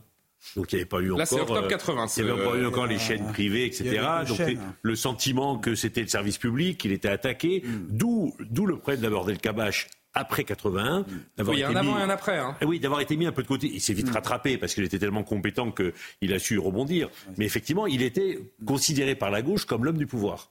Parce qu'il ne croit en, en 80, il ne croit pas à l'élection de François Mitterrand. Oui, puis parce qu'il travaillait dans le service public de l'époque, et donc à l'ép- à l'époque, c'était euh, euh, le service public qui était aux ordres du pouvoir. Voilà. Et donc, quand la, la gauche est passée euh, et a, gagné l'élection, François Mitterrand a gagné l'élection, il a été un peu montré du doigt. Très très vite, il a rebondi. Mais c'était un peu, voilà, et ce que voulait dire Georges Marchais, c'était ça. C'était, vous représentez le grand capital, vous représentez le pouvoir en place, et ben je ne vais pas me laisser faire. Gabriel, je voulais réagir. Oui, non, mais c'était aussi un grand cirque politique hein, euh, dans lequel jouait le journaliste, mais aussi l'homme, l'homme politique. Et Marché et El Kabach, c'était les deux meilleurs ennemis. Il y a une émission où euh, Georges Marché agitait une feuille comme s'il avait des révélations pas possibles sur sa feuille. Et euh, face à, à, à Georges Marché, à El Kabach et, et Duhamel. Et à la fin, El Kabach a demandé à Marché, mais qu'est-ce que vous aviez sur cette feuille? Et Marché lui a montré la feuille. La feuille était blanche. Donc tout ça faisait partie d'un d'un grand sketch. Donc euh, il- le duo fonctionnait bien. Faut reconnaître et on comprend que euh, Thierry Leluron euh, ait, ait été inspiré et, et- et c'est là aussi qu'on voit qu'un un journaliste de qualité peut servir aussi de, de faire valoir à un politique. Un, un- un journaliste falot n'aurait pas révélé euh, Georges Marchais comme il l'a été euh, par El Kabach. Johan. Oui, non, mais ça, c'était le talent aussi de, de Jean-Pierre Elkabbach, effectivement, qui, à l'époque, euh, savait affronter, parce que c'était, face à Jean Marché, c'était vraiment un, affrontement. Il fallait jamais lâcher prise, il fallait jamais se déconcentrer, il fallait tenir tête, y compris face au public, par ailleurs, parce que les responsables politiques venaient avec leur soutien euh, nombreux, qui euh, prenaient place dans, le studio et qui réagissaient précisément aux questions de Jean-Pierre Elkabbach. Donc il ne fallait pas non plus se laisser déstabiliser. D'ailleurs, il leur adressait des messages, il leur disait mais on n'est pas au cirque ici, euh, les invités n'ont pas à réagir, etc. Donc c'est quelqu'un qui savait euh, que tout le monde, cha- chaque personne devait rester à sa place et qui euh, arrivait à poser les bonnes questions, qui ne se laissait pas déstabiliser. Il y a hum, quelques, quelques mois où, enfin il n'y a pas si longtemps, je me souviens plus de la date exactement, il était l'invité d'une émission de, télévision, Jean-Pierre, ben justement c'était il y a un an, euh, je crois, la- au moment de la sortie de ce livre, Les, rives de la mémoire, qu'il a publié en, en 2022. Il a dit qu'il y avait trois personnes qui avaient particulièrement marqué sa, carrière journalistique. C'est Pierre Mendès France, le général de Gaulle et François Mitterrand. C'est pas mal. Oui, bien sûr, parce qu'il il les a tous bien fréquentés, connus. Effectivement, il s'est formé avec ces personnalités politiques-là, qui étaient des personnalités politiques hors normes. On, on vient justement, il y a un, un texto, il est mort, le, le- il avait une, adoration pour son père, il est mort le même jour que son père, le 3 octobre. Incroyable. Ah, ça, j'ignorais. Espèce de. Et d'ailleurs, son père est d'ailleurs est mort en, un jour de Yom Kippour en lisant une prière à la synagogue. Et là, Jean-Pierre Cabage, qui était un juif laïque, mais vient de décéder un jour en particulier, puisque c'est les fêtes de Sukkot. Je voudrais. Euh, tiens, j'ai un extrait que j'aimerais vous lire de cette biographie, donc cette autobiographie qu'il a écrite en, en, 2022, Les Rives de la mémoire. Euh, j'ai grandi à Oran, une ville inondée de soleil que j'ai plus tard appris à aimer. Adolescent, je ne rêvais que d'en partir, quitter euh, cette Algérie française sans horizon, vivre à Paris, voyager. Le journalisme où je m'engageais par hasard fut un moyen inespéré d'assouvir ma curiosité. Ces rives de la mémoire sont aussi peuplées de celles et ceux qui ont le plus compté pour moi tout au long de ce périple. C'était une plume aussi, hein, Jean-Pierre. J'ai une petite anecdote sur Oran, parce que je ne sais pas si tout le monde le sait, mais Jean-Pierre Elkabach était végétarien. Ah non, et pourquoi il était végétarien? C'était à cause justement des marchés d'Oran où la viande était exposée, que ça l'a dégoûté quand il était jeune, et du coup il mangeait plus de viande à, cause de ça. Mais il a gardé des grandes, une grande. Ça, c'est des choses qu'il vous a confiées pendant des, bah, journées de travail, des, ou des journées où, il racontait non, vraiment d'un nombre d'anecdotes. Et en plus, euh, moi, ça me passionnait parce que ça pouvait aller de, de Chirac à Mitterrand quand tout le monde parlait justement de son rapport avec Mitterrand. C'est vrai qu'aujourd'hui, quand il en parlait, il avait une grande affection, on sentait euh, par rapport à, à la relation qu'ils ont eue.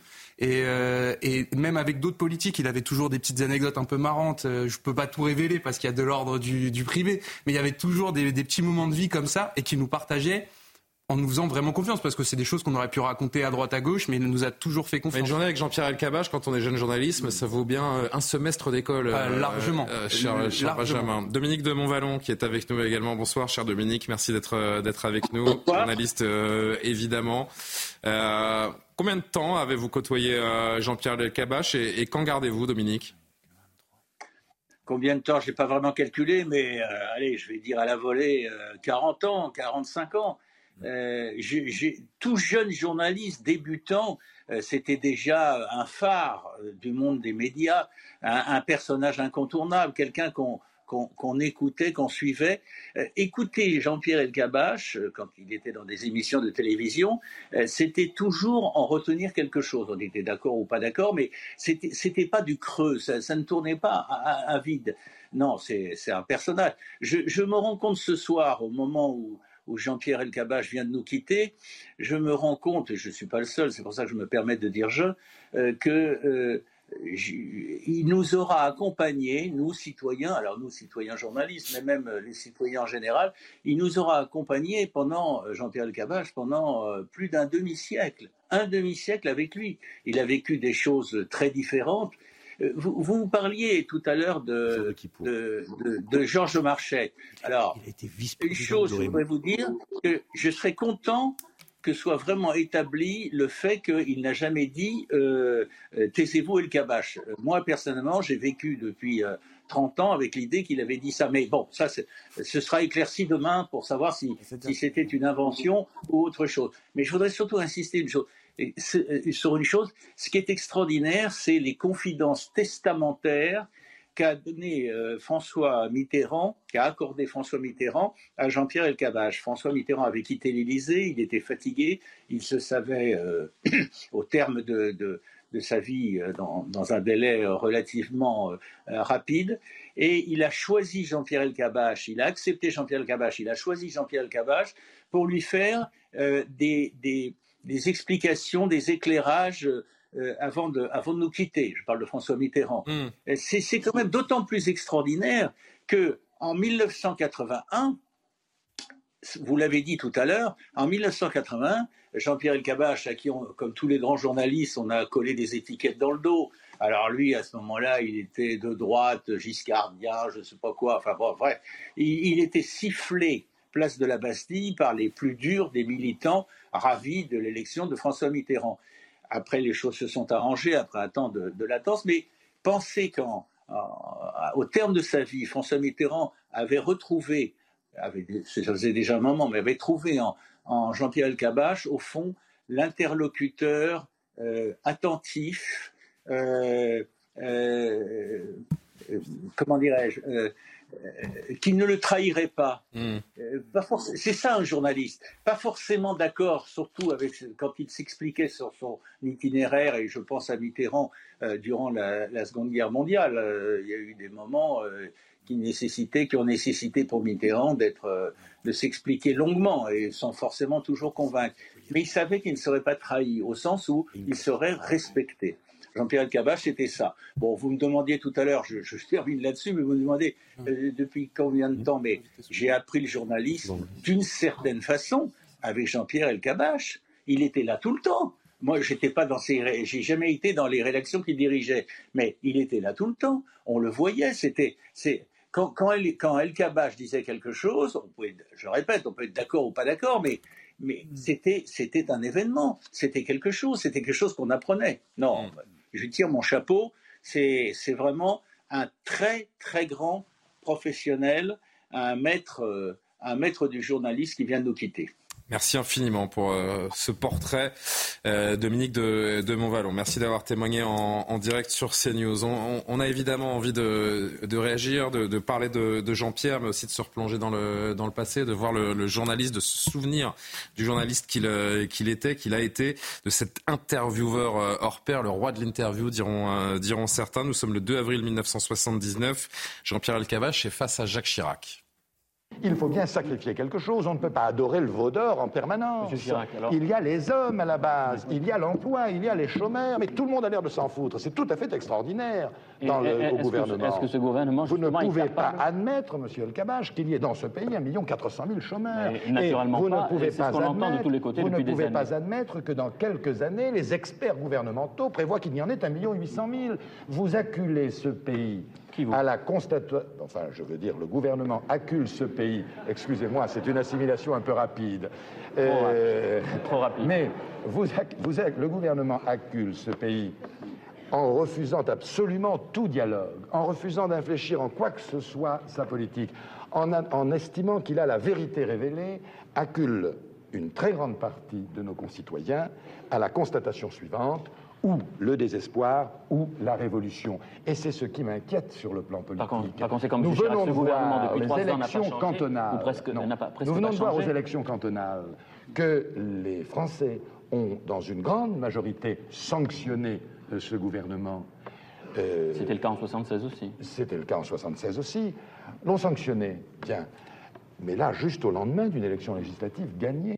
C'est une autre époque, en effet. C'est vrai qu'on avait l'impression que ce ton de voix, euh, Gabriel, euh, je vais pas, je vais pas trahir grand chose en disant que pendant qu'on entendait, on se disait, c'est vrai que ces timbres de voix, ces expressions sont assez désuètes. On n'a plus l'habitude. Peut-être que les prises de son de l'époque jouent aussi, mais c'est vrai qu'il y avait un phrasé. Alors déjà, celui de Jean-Pierre Elkabbach qui est assez euh, unique, mais c'est vrai que le, le phrasé de l'époque n'est pas, n'est pas celui d'aujourd'hui. Au-delà de cette question de forme, c'est vrai que sur le fond, et on le voit encore avec cette interview de Jacques Chirac, peut-être Gabriel encore, euh, il fallait être prêt à l'affronter parce que les dossiers, il les connaissait. C'était pas le moment de faire de, de la langue de bois ou d'essayer d'enfumer euh, Jean-Pierre en, en l'occurrence et Alain Duhamel parce que c'est vrai que les deux ont- sont assez indissociables d'une certaine époque hein, où il menait les, les interviews en, en duo. Mais on, Mais- on lui faisait pas à l'envers pour parler un peu euh, Et on lui faisait pas à l'envers, mais actuellement. il, il- il- il a aussi euh, affronté des monstres sacrés qui étaient quand même euh, pas des lapins de six semaines. Non, hein. c'est vrai. On le voit avec Jacques Chirac, il- notamment. Voilà, Jacques Chirac, euh, il fallait quand même arriver euh, à, à- à s'opposer à lui. C'est d'ailleurs euh, euh, touchant de voir toutes ces images d'archives parce que c'est des euh, monstres sacrés qui ont disparu. Alors, il a eu une affaire, je ne sais pas si vous vous souvenez, il y a un, un de ces monstres sacrés auxquels il était très opposé, c'était Jean-Marie Le Pen. Il lui a interdit à un moment l'entrée de Europe 1, puis il a dit qu'il fallait qu'il revienne dans le débat. Et je ne sais pas si vous vous souvenez de cette controverse. C'est à cette occasion-là qu'il a dit à Marine Le Pen, vous n'avez pas honte, parce que Marine Le Pen Eh ben, on avait va dit que. Jean-Pierre Elkabbach avait soutenu son père dans Alors, l'opposition. ça n'est pas à cette occasion- occasion-là. Quand Jean-Pierre Elkabbach dit à Marine Le Pen, vous n'avez pas honte, c'est Ouais. parce qu'elle n'a pas participé à la grande marche de 2015 après les, les attentats, attentats. de 2015. Ah, Marine Le Pen oui. Ah, n'est pas, c'était n'est pas ça, oui. présente lors de, lors de la marche Alors, ce que je vous propose, les dirigeants du monde En tout entier. cas, il s'était opposé parce que Marine Le Pen avait dit qu'il avait soutenu son père. C'est bien, cet, bien cet extrait-là. Replongeons-nous. On est donc en, en 2015. Euh, c'est sur notre chaîne euh, face, à, face à Marine Le Pen. Bonjour Marine Le Pen. Vous n'avez pas honte? Pardon? Vous n'avez pas honte? Honte de quoi? Vous n'avez pas de regrets? Non mais vous, de, de quoi me parlez-vous, monsieur le Cavache? Vous n'étiez pas je vous, reconnais hier bien, je vous reconnais bien là dans la provocation. Pardon, euh, c'était sur, c'était sur Europe 1. Bonjour, vous n'avez pas honte. C'est d'ailleurs, c'est pas bonjour, Marine Le Pen est avec nous, on est sur Europe 1, il est telle heure. Euh, voilà, alors peut-être une première question pour vous mettre en confiance. Et puis derrière, je vais attaquer parce que, mais bon, d'abord, à quel point un peu légère, un peu soft, hypercute, tout de suite en, plein visage. On voit à quel point Marine Le Pen. Et elle, elle est complètement interloquée. Est, déstabilisée. Mm. Elle est plus qu'interloquée, elle est complètement déstabilisée. Donc effectivement, euh, pour la suite de l'interview, ça va être un peu compliqué pour elle. Mais effectivement, la, la première question, elle est importante, bien sûr, parce que ça, ça, donne le ton. Mais euh, Jean-Pierre Elkabach, il savait aussi que la première question, c'était la plus facile, peut-être, parce qu'on pouvait la préparer. La première question, vous pouvez la préparer pendant des heures et des heures, il n'y a aucun problème. C'est la deuxième question qui est plus difficile à poser, parce que la deuxième question suppose que vous ayez écouté la réponse de votre invité à la première question posée. Donc ça suppose que vous ayez la connaissance du dossier, que vous ayez matière à répliquer si effectivement le responsable politique qui est en face de vous essaie de vous enfumer ou vous donne une information qui n'est pas bonne, vous donne des chiffres qui sont erronés. Il faut connaître les dossiers par cœur pour être capable de répliquer et de rebondir à ce que dit votre invité. Donc cette première question de Jean-Pierre Elkabach, elle est très préparée, elle, elle, est parfaite en réalité. C'est une sorte. Ça paraît très simple, un peu improvisé, mais elle est a priori, elle est évidemment tout le contrôle des elle, des autres. Elle est très réfléchie. Ça fait des heures et des heures qu'il y a pensé, évidemment, sait comment il parce va attaquer. Que la première question, il l'a préparée toujours avec beaucoup d'attention. Il savait que c'était très important, mais il savait que la plus importante et la plus difficile, c'était la deuxième question, et donc il fallait travailler tous ces dossiers qu'il maîtrisait sur le bout des doigts. Hmm. Oui, euh, François. Non, c'est là où il est très très fort. Et c'est vrai qu'aujourd'hui, enfin, pas critiquer le journaliste aujourd'hui, loin de moi sur les intervieweurs, bien entendu, c'est que parfois ils posent des questions dans le sentiment qu'ils ne connaissent pas le dossier. C'est-à-dire qu'il y a des questions qui ont été préparées, mais qui ne correspondent pas à la réponse qu'on a avant et au sujet. Alors qu'avec lui, il fallait pas se louper. Vraiment, c'était terrible parce que sur des sujets que vous maîtrisiez vous, il les connaissait parfois aussi bien que vous. Donc il était capable de vous mettre en difficulté sur vos propres compétences. Et ça qui était terrible, c'est qu'aller chez lui, euh, on pouvait se louper et il a pu casser quelques carrières politiques parce que certains qui voulaient entre guillemets faire les malins et se croire très forts parce qu'ils avaient des éléments de langage, ça ne faisait pas euh, un pli dans une interview de Jean-Pierre Elkabbach. Hein. Beaucoup d'entre nous ont tenté de, de l'égaler, de lui ressembler, d'avoir ce côté euh, incisif dans les interviews. Ça vous fait sourire, mais peu, peu ils sont parvenus c'est difficile d'égaler Jean-Pierre Elkabbach, mais effectivement, qu'il soit un modèle pour un certain nombre d'intervieweurs politiques, oui, ça, je le comprends tout à fait, parce que. c'est vrai que cet art de la première question, c'est vraiment lui qui l'a porté. C'est vraiment lui. On a montré Marine Le Pen, mais il y a d'autres exemples comme ça. On a parlé du mur, de quelle couleur est, le mur. Euh, c'était une question posée à André Valigny sur sa réforme territoriale, et André Valigny lui répond, mais comment ça, mais quel mur?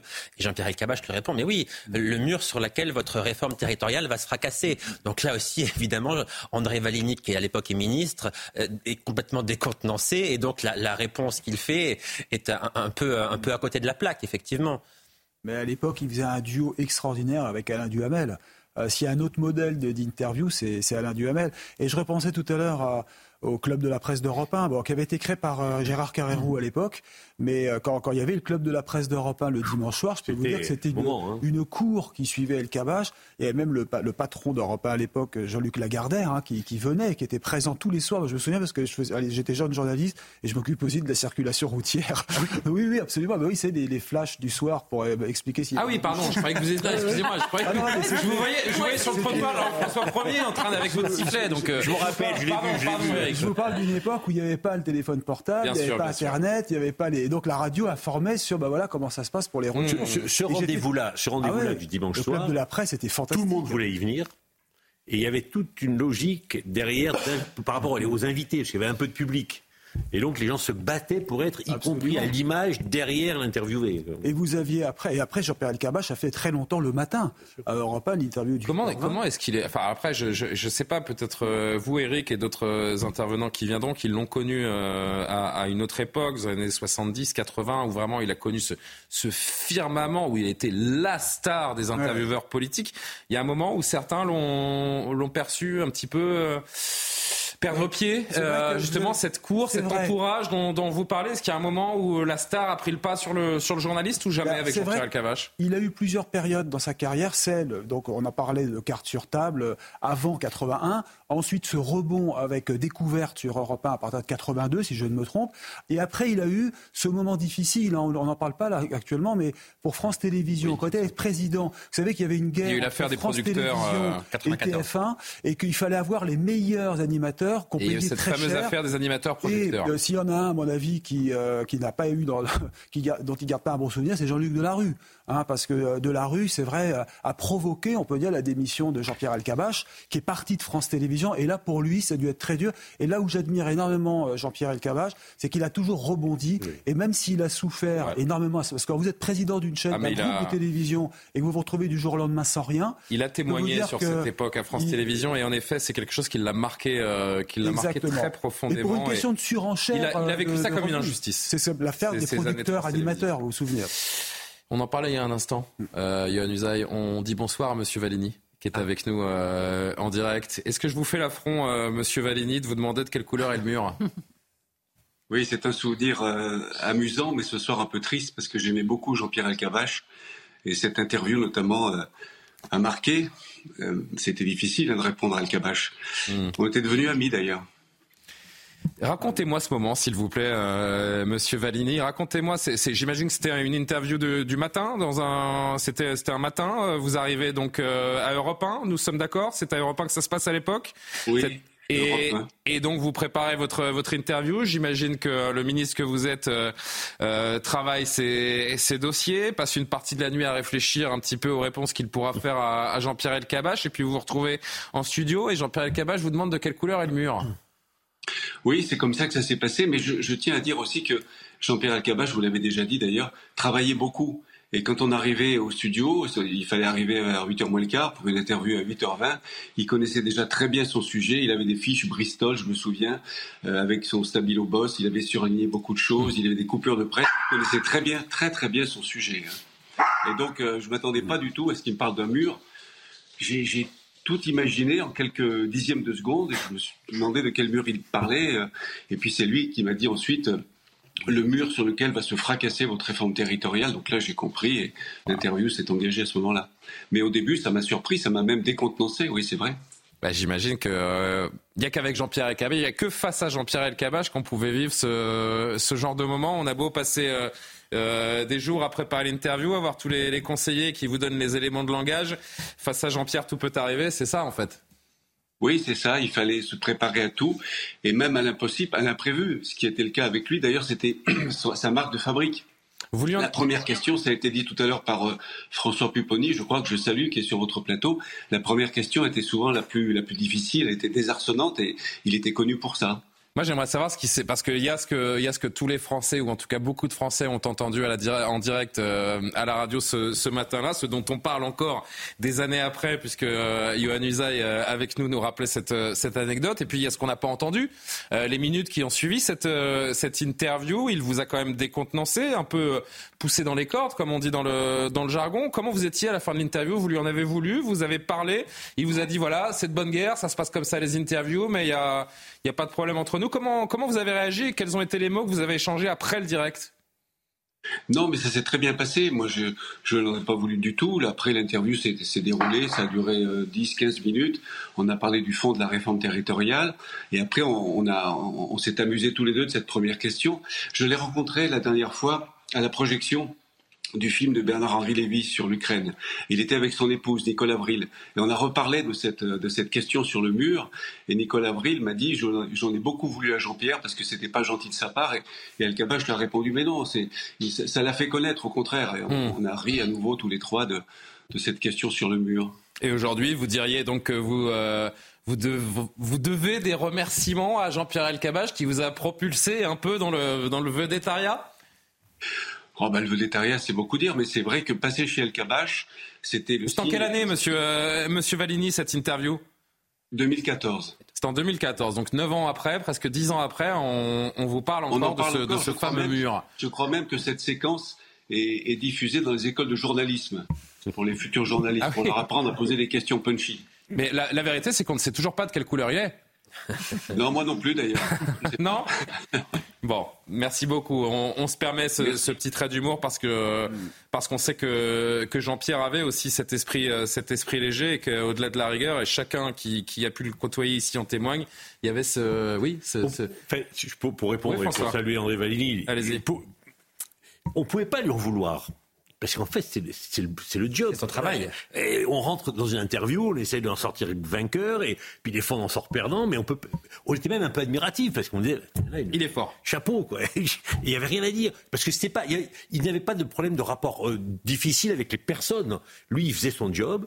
Il, attaquait le politique, il posait une question choc, mais après, dans le rapport humain, il était quelqu'un d'exceptionnel. Il avait Donc, juste parfois le malheur de connaître peut-être mieux les dossiers. bah oui, ouais, interviewés et- donc on était même admiratif et impressionné par lui, et donc on pouvait surtout pas lui en vouloir. Enfin, il n'y a rien de personnel dans ce qu'il faisait. Il n'y avait jamais d'attaque personnelle, il y avait que des attaques sur, le poli- sur la politique. À 23h17, si vous nous re- rejoignez, je rappelle que euh, notre euh, confrère et ami, le journaliste Jean-Pierre Elkabach, est décédé à l'âge de 86 ans. On l'a appris, euh, on l'a appris ce soir. Maureen Vidal, qui est avec nous pour toutes les réactions également.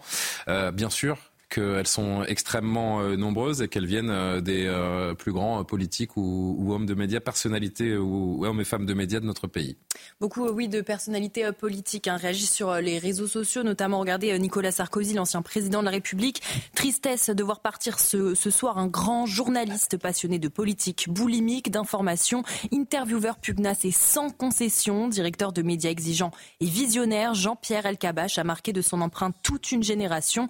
J'en fais partie pour avoir tant espéré, alors euh, jeune élu, d'être son invité au micro d'Europe 1 jusqu'à ce qu'il me donne ma chance. Jamais je ne l'oublierai. Je pense ce soir à ceux qui, comme moi, l'ont aimé et admiré. Nicolas Sarkozy. Nous avons aussi euh, une réaction, regardez, de, Michel Denisot, l'animateur euh, Jean-Pierre Elkabach a rendu l'antenne avec un petit cœur. Bah, C'est un message très court et, très... et très marquant. Nous avons aussi donc Pierre Moscovici, Jean-Pierre Elkabach est mort, intervieweur hors hors pair. Il était euh, vibrant, bouillonnant, irritant parfois. Il savait tout, s'intéresser à tout de la politique, de la France, du monde. Il était euh, la vie même, un géant, une institution du journalisme disparaît. Il me manquera. Vous avez aussi euh, une autre réaction hein, d'Anne Hidalgo, la maire de Paris. Jean-Pierre Elkabach nous a quittés. L'interview politique est en deuil. Je salue la mémoire de ce monument du journalisme. Pensez à sa famille, ses amis et euh, à ses euh, collègues. Et enfin, nous avons aussi euh, le ministre Olivier Dussopt. hein, beaucoup euh, de tristesse à l'annonce du décès de Jean-Pierre Elkabach, travailleur infatigable, intervieweur inépuisable. Je me souviens de notre première rencontre au micro et de ce euh, sentiment de vertige, de stress qui a vite laissé place à une relation cordiale et de confiance. C'était vertigineux et stressant de se faire interviewer pour la première fois. Euh, François et Gabriel, je vous... Non, mais c'est c'est très frappant, moi, je trouve, de voir cette réflexion de Nicolas Sarkozy qui dit jusqu'à ce qu'il me donne ma chance. Donc, le pouvoir, quand même, euh, que pouvait avoir un journaliste, euh, un intervieweur politique Ouais. et, et- et Jean-Pierre Elkabach euh, en particulier. Parce qu'il attendait cela comme euh, un tremplin important pour lui. Et une chance, c'est vrai. Et d'ailleurs, on le voit sur les images, là, avec François Barouin.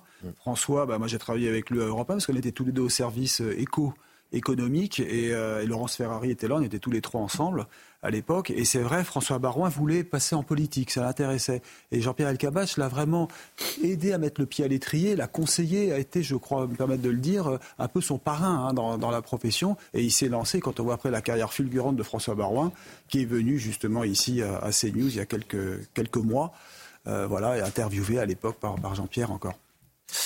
Donner une chance, c'était c'était ce que faisait Jean-Pierre aussi. Évidemment, une relation particulière avec les, les grandes euh, femmes et les grands hommes politiques euh, de notre, de notre pays. D'ailleurs, euh, on le voit, hein, c'est assez, c'est assez frappant que, de voir que de, de gauche à droite, les réactions sont, sont partagées et sont unanimes. Euh, Jean-Pierre Elkabach, c'est aussi des, de grandes interviews à l'international. On parlait d'Yasser Arafat, euh, Yasser Arafat pardon, euh, tout à l'heure. Je ne vais pas faire une liste exhaustive, mais les, les grands leaders du monde sont tous euh, passés face à, face à Jean-Pierre Elkabach. Je pense notamment à Vladimir Poutine. Euh, interview qui a été d'ailleurs, euh, on pourra, on pourra en reparler après l'avoir euh, avoir entendu cet extrait. C'était une interview qui a été extrêmement compliquée à monter, mais évidemment, comme à chaque fois, Jean-Pierre s'est s'est débrouillé pour parvenir à ses fins. Regardez quelques secondes de cette interview. Nous sommes en 1994. euh, Jean-Pierre Elkabach face au nouveau chef du Kremlin. Je pense. Euh, D'abord, je pense que vous exagérez un peu en disant qu'une guerre approche. Vous êtes un peu agressif comme journaliste. Pourquoi pensez-vous qu'une guerre approche? Pourquoi essayez-vous de faire peur à tout le monde? Parce que l'Ukraine n'est pas loin d'ici. Et alors? Et c'est là qu'il y a la guerre. Alors, on va vous l'interview dans un, instant. On va rejouer l'interview dans un instant. Vous comprenez, vous comprenez qu'il y avait un petit problème technique. D'ailleurs, c'est en 2014, évidemment que cette euh, interview, euh, interview a eu lieu. Euh, alors, on la verra dans un instant, il n'y a pas de problème. Un mot sur, euh, sur cette interview qui est un symbole extrêmement fort. Hein. Euh, là encore, je le disais, euh, il a fallu des semaines et des semaines de négociations et de pugnacité pour, pour obtenir cette interview. Il a fallu des, mois et des mois de, de négociations. Euh, ça, ça, montre, c'est ce que je, je, vous disais tout à l'heure, que quand il voulait quelque chose, qu'il habitait aussi, euh, ce qui le motivait, c'était d'obtenir ce, ce, ce, genre de scoop, que le monde entier s'arrachait. Je vous parlais de ça à tout à l'heure, c'est aussi vrai pour, pour Vladimir oui, Poutine. Des mois et des mois de préparation. C'est quand même fou en 2014, donc Jean-Pierre a déjà quasiment 60 ans de carrière, ouais. qu'il se démène autant comme s'il avait besoin de faire ses preuves. Mais c'est pas une question de faire ses preuves, je crois qu'il était passionné par ce métier-là mm. et parce qu'il avait envie de raconter euh, le monde tel qu'il était et parce qu'il avait envie de s'adresser à ces dirigeants-là pour obtenir des, des, réponses aux questions que beaucoup de Français se posaient déjà à l'époque concernant la Russie et concernant Vladimir Poutine. Donc il avait l'impression que c'était son, son, rôle de le faire. C'est d'ailleurs une, une, réalité et c'était un besoin même pour lui. C'est vraiment ce qui l'animait. Donc il s'est battu pendant des mois et des mois pour obtenir cette interview. Il me l'a raconté, j'en ai parlé avec lui et euh, il expliquait très bien que euh, à, à force de négociations, de coups de téléphone, etc. Euh, il avait eu l'accord du, du, Kremlin 48 heures avant l'interview et qu'il avait fallu monter tout cela en l'espace de, de, 48 heures, partir avec les moyens techniques, aller à Moscou, préparer l'interview et tout cela. Donc c'est fait en, deux jours en réalité. Vous savez comment Vladimir Poutine avait qualifié euh, Jean-Pierre Elkabbach après l'interview? D'agressif. Ouais. Pour que Vladimir Poutine trouve quelqu'un d'agressif, peut-être de plus que lui, c'est presque un compliment. Hein. Il avait ce côté touchant à la fin, enfin surtout les dernières années, c'est que il avait un certain âge, mais il avait gardé cette espèce de jeunesse dans son comportement. Mmh, ouais, il ne lâchait rien. Jamais on l'a vu fatigué, un peu épuisé. Enfin, et, il avait toujours cette volonté d'aller, d'aller de l'avant, d'avoir des interviews, d'être en phase avec l'actualité. Ce qui est exceptionnel, parce qu'on aurait pu imaginer qu'à la fin, il, il avait un peu le pied. Pas du tout. Jusqu'à la fin, il a voulu s'occuper du monde dans lequel il était. Il lui dit, euh, pour, pour terminer avec cette, cette anecdote avec, euh, avec Vladimir Poutine, euh, Vladimir Poutine donc était un petit peu agacé par euh, cette agressivité selon lui de, de Jean-Pierre Elkabbach. Vladimir Poutine qui lui a répondu, pourquoi pensez-vous qu'une guerre approche? Pourquoi essayez-vous de faire peur à tout le monde? Nous sommes en 2014. Jean-Pierre Elkabbach réplique, parce que l'Ukraine n'est pas si loin. Et voilà, oui. oui. Qu'est-ce que vous voulez que je vous dise? C'était il y a 9 ans. Gabriel? Cela montre euh, là aussi l'importance euh, de, de l'intervieweur. Parce que je, je, me dis parfois, comme on peut tous l'être dit d'ailleurs euh, euh avant d'être journaliste ou même après, bon, bah, l'intervieweur il pose des questions, mais finalement euh, il se contente de servir les plats. On voit bien à quel point euh, ce n'est pas du tout cela, à quel point ça peut être important le, le, avec sa fine connaissance oui. de géopolitique. El Kabash, évidemment euh, voyez déjà l'alignement des, des, des, planètes et c'est vrai que c'est un métier tout à fait euh, particulier. Non, mais oui, c'est cela, parce qu'évidemment, il connaissait par cœur le monde politique français, il en avait une connaissance parfaite, il connaissait tous les acteurs, mais il avait une connaissance de la géopolitique et des relations internationales aussi. C'est quelque chose qui, qui le passionnait, c'est pour cela qu'il voulait aussi aller à l'étranger, interviewer les responsables politiques des, des autres pays, mais il avait vraiment une connaissance euh, du monde, de ses relations internationales, euh, de ses, du, du, monde diplomatique aussi, même quelque part, mmh. qui était assez, euh, assez impressionnant. Non, alors, ouais. alors, non, mais juste pour compléter, parce qu'il n'y avait pas que ça, il avait une culture extraordinaire, historique, euh, scientifique, euh, et littéraire. Il, il, avait créé, n'oublions pas, la bibliothèque Médicis hein, sur euh, Public Sénat. Et il recevait, moi j'ai écrit deux livres, il m'avait reçu d'ailleurs. J'étais fier, hein, parce que très honoré d'être interviewé par Jean-Pierre Alcabache, mais c'était quelqu'un qui s'intéressait énormément aussi aux livres qui sortaient. C'était pas que la politique, et son émission était remarquable. On la suivait comme ça dans un décor extraordinaire. Je vais abonder dans ce sens, c'est que moi, dans l'émission qu'on faisait, il n'y avait pas que de la politique, il y avait aussi de l'actualité en général. Et sur des thèmes qu'il ne connaissait pas le lundi, il était capable de passer des coups de téléphone aux plus grands spécialistes, de lire des livres. Et le dimanche, il était imbattable sur le domaine. C'était très impressionnant. Mm. François? Non, non, c'est vrai que c'était. Il, il y, a des sujets, voilà, qui. Mais il était. Il avait aussi ce, ce, ce relationnel. Il, il avait été capable de créer des relations humaines et personnelles avec énormément de personnes mais dans le cadre de relations de confiance. Et donc, quand effectivement il devait travailler sur un sujet, il était capable de passer 10 coups de fil à 10 personnes avec qui il était en contact, qui eux, et il savait exactement que eux allaient être capables de lui donner les bonnes informations. Mais c'est ça aussi, c'était, il était capable, il avait des relations exceptionnelles avec un nombre très important de personnes. Vous savez qu'il y a beaucoup de journalistes, de, je suis en train de regarder rapidement mm. euh, ce qui se dit sur, euh, sur Twitter, beaucoup de, de, jeunes journalistes qui disent à quel point il a été euh, bienveillant, à quel point il a ouvert des portes, à quel point il a été mentor à un une anecdote dans une dans une euh, une partie de la, de la vie des uns et des autres. Oui, Benjamin. Je vais lire un tweet dans un instant. L'assistant euh, du coup de l'époque s'appelait Clément Pernia. Ils sont restés très très proches. Et pour vous dire, il y a donc un peu plus d'un an, en juin 2022, ils sont partis ensemble à Alger, donc sur la terre d'origine de, de Jean-Pierre pour interviewer le président euh, algérien qui malheureusement a été tombé malade, donc ils n'ont pas pu. Mais donc il a pris Clément avec lui en duo à tous les deux pour réaliser cette interview parce qu'ils avaient noué un lien encore plus fort que moi je pouvais avoir avec Jean-Pierre. Donc c'est aussi pour dire le côté humain et relationnel qu'il avait avec les journalistes. Et je pense euh, aussi à, Noémie Schulz que, que, vous connaissez euh, les uns et les autres du service police-justice et je voudrais lire ce tweet parce que c'est vraiment très symbolique, symptomatique de ce que Benjamin nous raconte, de ce que Johan nous a dit, de ce que les uns et les autres ont mm. pu nous, nous raconter depuis, euh, depuis plus d'une heure et demie que nous sommes ensemble en direct. Noémie qui dit « Je dois à Jean-Pierre Elkabach mon premier CDI à Europe 1, ce bureau sur la porte duquel il était écrit Entrer sans frapper, ce que personne ne faisait, mais dans lequel il accueillait en même temps ministres et jeunes journalistes. Merci pour la confiance et ce qui a suivi. Je trouve qu'elle dit tout, euh, Noémie, ce bureau dans lequel il accueillait en même temps ministres et jeunes journalistes. On a mm. presque tout résumé en, disant ça, en tout cas sur le comportement de Jean-Pierre Elkabach face à autrui, quel qu'il soit. Et c'est ça que, que l'on peut noter euh, sur, euh, sur l'homme ce soir également, Gabriel. Mais c'est vrai que c'est le, propre euh, du reste des bons journalistes de, de, traiter sur un même pied les, les, rois et les anonymes que l'on croise au détour des, faits divers. Et lui, eh bien, je pense qu'il avait dédramatisé tous les grands de ce monde. Je ne sais pas si on peut dresser la liste de ceux euh, qu'il n'a qu'il n'a pas eu. Donc évidemment, c'était très impressionnant. Mais je crois qu'il y a aussi une forme d'émotion pour une époque qui s'en va. Euh, comme euh, à chaque fois qu'on voit disparaître euh, quelqu'un de, de, de, cet âge-là qui a marqué notre enfance. Son érudition, c'est aussi la mmh. marque d'une génération.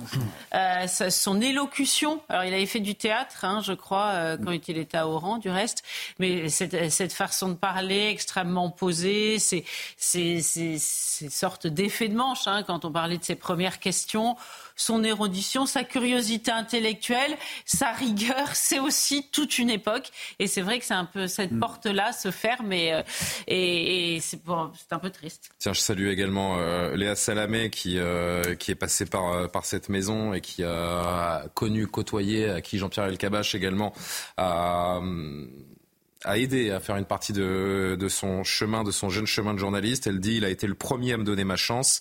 Comme beaucoup d'autres, il cite euh, Mauriac en exergue de son autobiographie.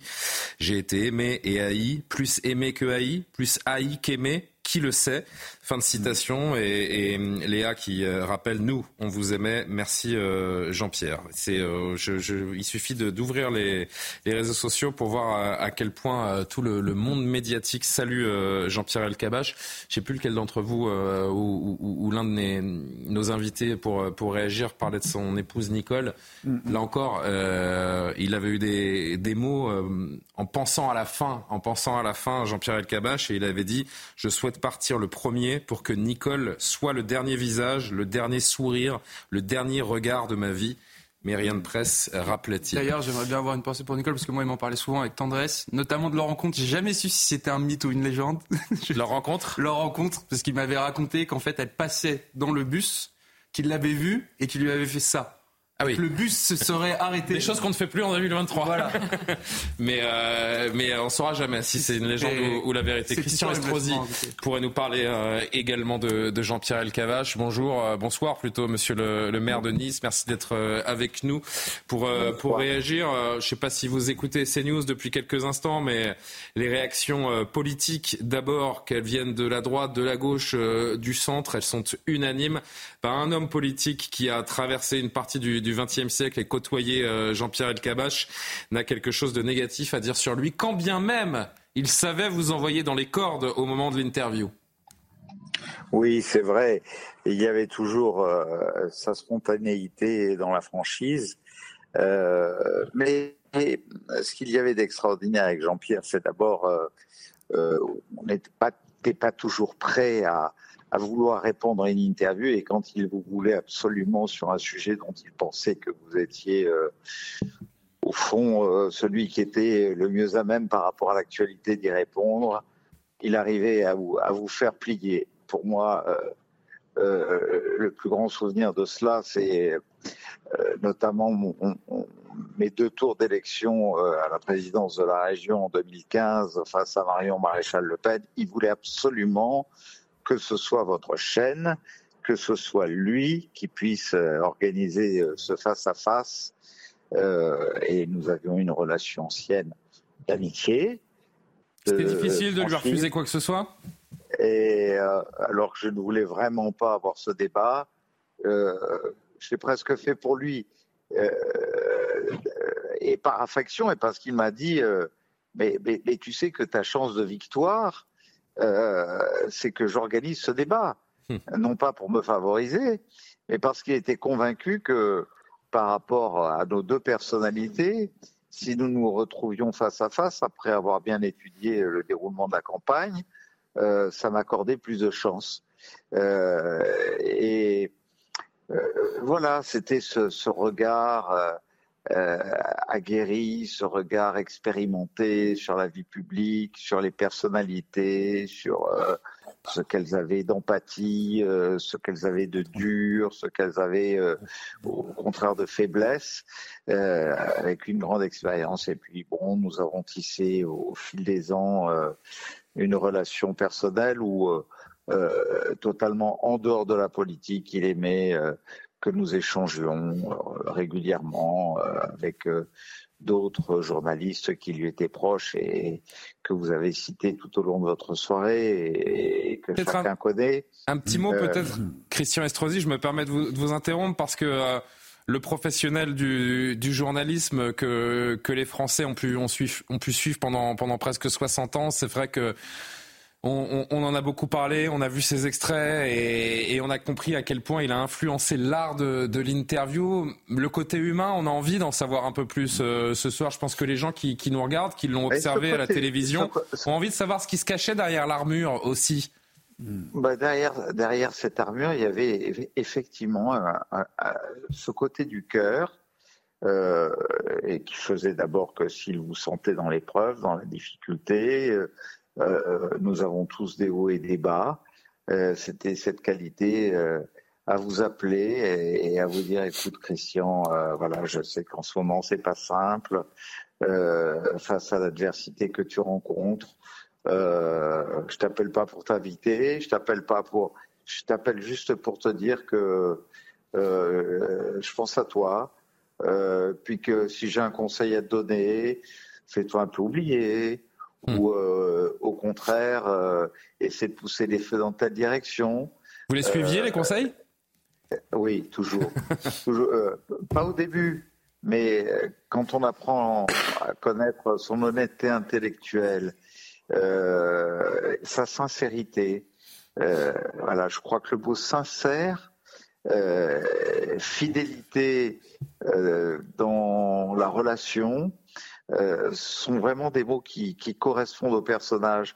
Et puis, ce grand professionnalisme, c'est-à-dire que autant pour lui que pour son invité, il avait horreur de l'imperfection. Hmm. la, la, plupart des journalistes qui vous invitent à, à une matinale ou à une émission euh, euh, cherche à vous piéger. Mm. Euh, parce que ça fait partie du jeu, puis ils disent au moins ça fera un peu plus parler de mon émission. Il ne concevait pas du tout son émission comme telle. C'est-à-dire qu'il était capable de vous appeler jusqu'à 23h ou minuit pour une interview dans ses émissions de 7h, de 7h30, de 8h du matin. On va dire, bon alors demain matin, voilà. Euh, je vais t'interroger là-dessus, là-dessus et là-dessus. C'est-à-dire aucun piège, aucun piège. Alors vas-y, je t'interroge là-dessus, on répète. Tu vas répondre quoi? Non, non, mais tu peux pas me répondre comme ça. Hmm. Mais, mais tu te rends compte euh, Tu es complètement à côté de la plaque si tu me réponds comme ça. C'est-à-dire que ça n'était pas pour me faire faire une bonne émission, mais c'était pour faire faire à, son employeur une bonne émission. C'était sa forme et sa conception du professionnalisme.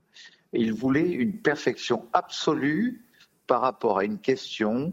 Il voulait euh, s'assurer, euh, avant de vous recevoir, que vous étiez à la hauteur de la question qu'il allait vous poser.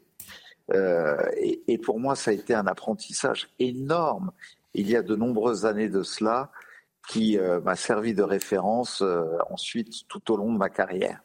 Merci beaucoup. Merci Christian Estrosi d'avoir euh, d'avoir témoigné, de nous avoir dit euh, avec euh, vos mots qui était Jean-Pierre Elkabach, le, le, journaliste et aussi surtout l'homme auquel on pense ce soir. Benjamin, je reviens vers vous parce que c'est vrai que à chaque fois que des invités nous rappellent à quel point il avait horreur de la moindre imperfection, euh, on se dit que pour euh, les jeunes collaborateurs, préparer les émissions avec Jean-Pierre Elkabbach, c'est à la fois évidemment extrêmement excitant euh, de sortir d'école, d'être un jeune journaliste, de se dire qu'on travaille avec une telle sommité, c'est un challenge, c'est une, c'est quelque chose qui, qui émerveille, mais qui peut faire très très peur également. Ah oui, au début, il y a vraiment une sorte de pression, vraiment, euh, quand, de savoir qu'on travaille avec Jean-Pierre Elkabbach. Et surtout, c'est comme je l'ai dit à un moment dans l'émission, c'est qu'il était très très exigeant. Donc ça commençait le lundi quand on réfléchissait au thème pour une émission le dimanche. Et du lundi jusqu'au dimanche, il pouvait y avoir 10, 15 appels par jour. Et donc c'était très prenant. Parfois, euh, parfois je me, rappelle, mes amis me disaient, mais tu vis un peu avec El Et c'est vrai qu'il nous appelait tout le temps, tout le temps, tout le temps. Et il avait décidé peut-être un thème et au final il allait changer le lendemain et donc fallait retrouver des invités. Moi je devais aussi passer les coups de téléphone. Vu qu'il n'était pas très fort en technologie, c'était moi aussi qui devais caler les taxis, les choses comme ça. C'était et donc c'était vraiment très prenant, mais à la fois c'était passionnant et vraiment cette époque avec Jean-Pierre a été euh, certainement une de mes meilleures époques en termes d'apprentissage, en tout cas du journalisme. Ça fait partie des raisons, euh, enfin des, choses, euh, François, peut-être qui montrent aussi la, valeur d'un homme.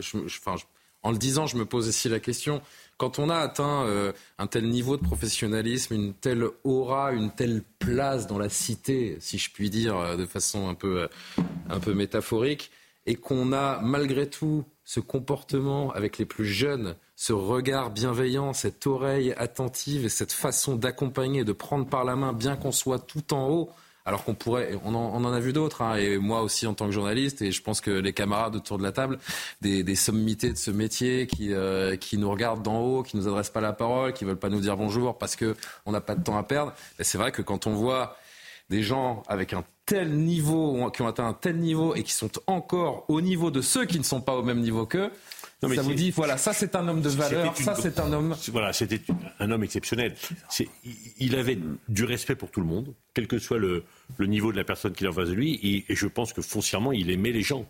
Il aimait les gens et donc il l'exprimait, il, il faisait pas semblant. Et d'ailleurs, s'il a pu nouer autant de relations avec autant de personnalités durant euh, ses 60 ans de carrière, ou même voire plus, c'est qu'en fait, il était sincère. et, et que voilà, sa personnalité était en norme. C'est vrai, euh, Christian Estrosi le disait, il vous appelait des fois 22h, 23h, euh, vous étiez à un repas, vous répondiez pas, vous envoyez un texto, rappelle-moi.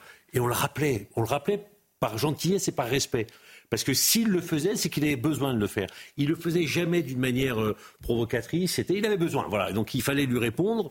Et, il y avait toujours le mot sympathique. Et, voilà. Et donc il était quelqu'un d'exceptionnel dans ce métier, c'est sûr, mais d'une manière plus générale, on en trouve peu des, personnalités comme ça. Jean-Pierre Elkabbach qui s'éteint à l'âge de 86 ans, euh, l'ensemble quasiment de la classe politique euh, qui, euh, qui témoigne, enfin une partie de la classe politique qui témoigne mm. sur CNews et c'est l'ensemble quasiment de la classe politique qui témoigne son, son émotion sur les réseaux sociaux ou ailleurs, l'ensemble de la vie médiatique également qui, qui, prend la parole et bien sûr ses, ses collègues, ceux plus proches qui, qui l'ont connu pendant de, de, longues années. C'est le cas de notre consoeur Laurence Ferrari qui était avec nous tout à l'heure. J'ai eu la chance de le rencontrer quand c'était mes débuts à Europe 1, c'était en 1989. Euh, voilà, c'était euh, évidemment euh, un monument de l'interview euh, politique. C'était une référence. Évidemment, c'est le plus grand intervieweur politique français. Et ce qui me frappait, moi, à l'époque, j'étais toute jeune journaliste, je venais d'arriver dans cette grande rédaction qui était Europe 1 et qui est toujours Europe 1, et c'est qu'il doutait de lui. Et ça, c'est vraiment, et c'est ce que dit aussi Benjamin, c'est que en permanence, il était insatisfait de l'interview qu'il avait faite. Je me rappelle une fois où il avait fait une interview de Yasser Arafat et où il doutait, il venait voir les jeunes journalistes en disant mais est-ce que c'était bien euh, Qu'est-ce que tu en pensais euh, Est-ce que j'aurais peut-être pas dû commencer par ça? C'est quelqu'un qui euh, se posait en permanence des questions, qui n'était jamais satisfait de lui-même et qui avait un espèce de moteur permanent pour aller chercher le scoop, aller chercher l'interview qu'il avait jamais eue. Une curiosité évidemment incroyable, une culture et ça c'est aussi important, absolument fantastique, dont on perd, on perd vraiment quelqu'un d'important, quelqu'un qui nous a ouvert la voie à nous, euh, qui faisons des interviews politiques. On est nombreux euh, à avoir euh, pris ces attaques d'interviews en référence. Je me souviens de, je sais plus quel homme politique il a interviewé, où il lui a dit de quelle couleur il est le mur? L'homme politique lui a dit mais de quel mur? Ben, Le mur que vous allez prendre. Ça, c'était Jean-Pierre Elkabbach. Bah ça c'est André Valigny, hein, qui euh, donc Laurence qui nous a qu'on a qu'on a eu la chance d'avoir au, début de l'émission et André Valigny en fait qui était donc l'interviewé qui qui l'a jamais pris ce mur d'ailleurs dont on a on n'a jamais su la, la, couleur et qui garde qui garde malgré tout un souvenir très très tendre euh, et, euh, et, très bon hein, de ce cette matinée, donc mm. euh, il y a une dizaine d'années, où Jean-Pierre Elkabach, en, en, guise de première question, lui a demandé de quelle couleur était le mur qu'il allait se prendre. C'était ça aussi, euh, Jean-Pierre Elkabach. Il nous reste 6-7 minutes. Bien sûr que la rédaction de CNews est, est bouleversée, puisque Jean-Pierre faisait partie de, de l'équipe. Ça faisait un moment que, bah, que nous, ici à la rédaction, nous savions que, que ça n'allait pas fort pour Jean-Pierre. C'est un, un euphémisme, euh, vous l'aurez compris. Jean-Pierre qui euh, collaborait euh, avec CNews depuis 2017, avant évidemment des décennies euh, dans, dans, différents médias, en tant que journaliste ou encore grand patron.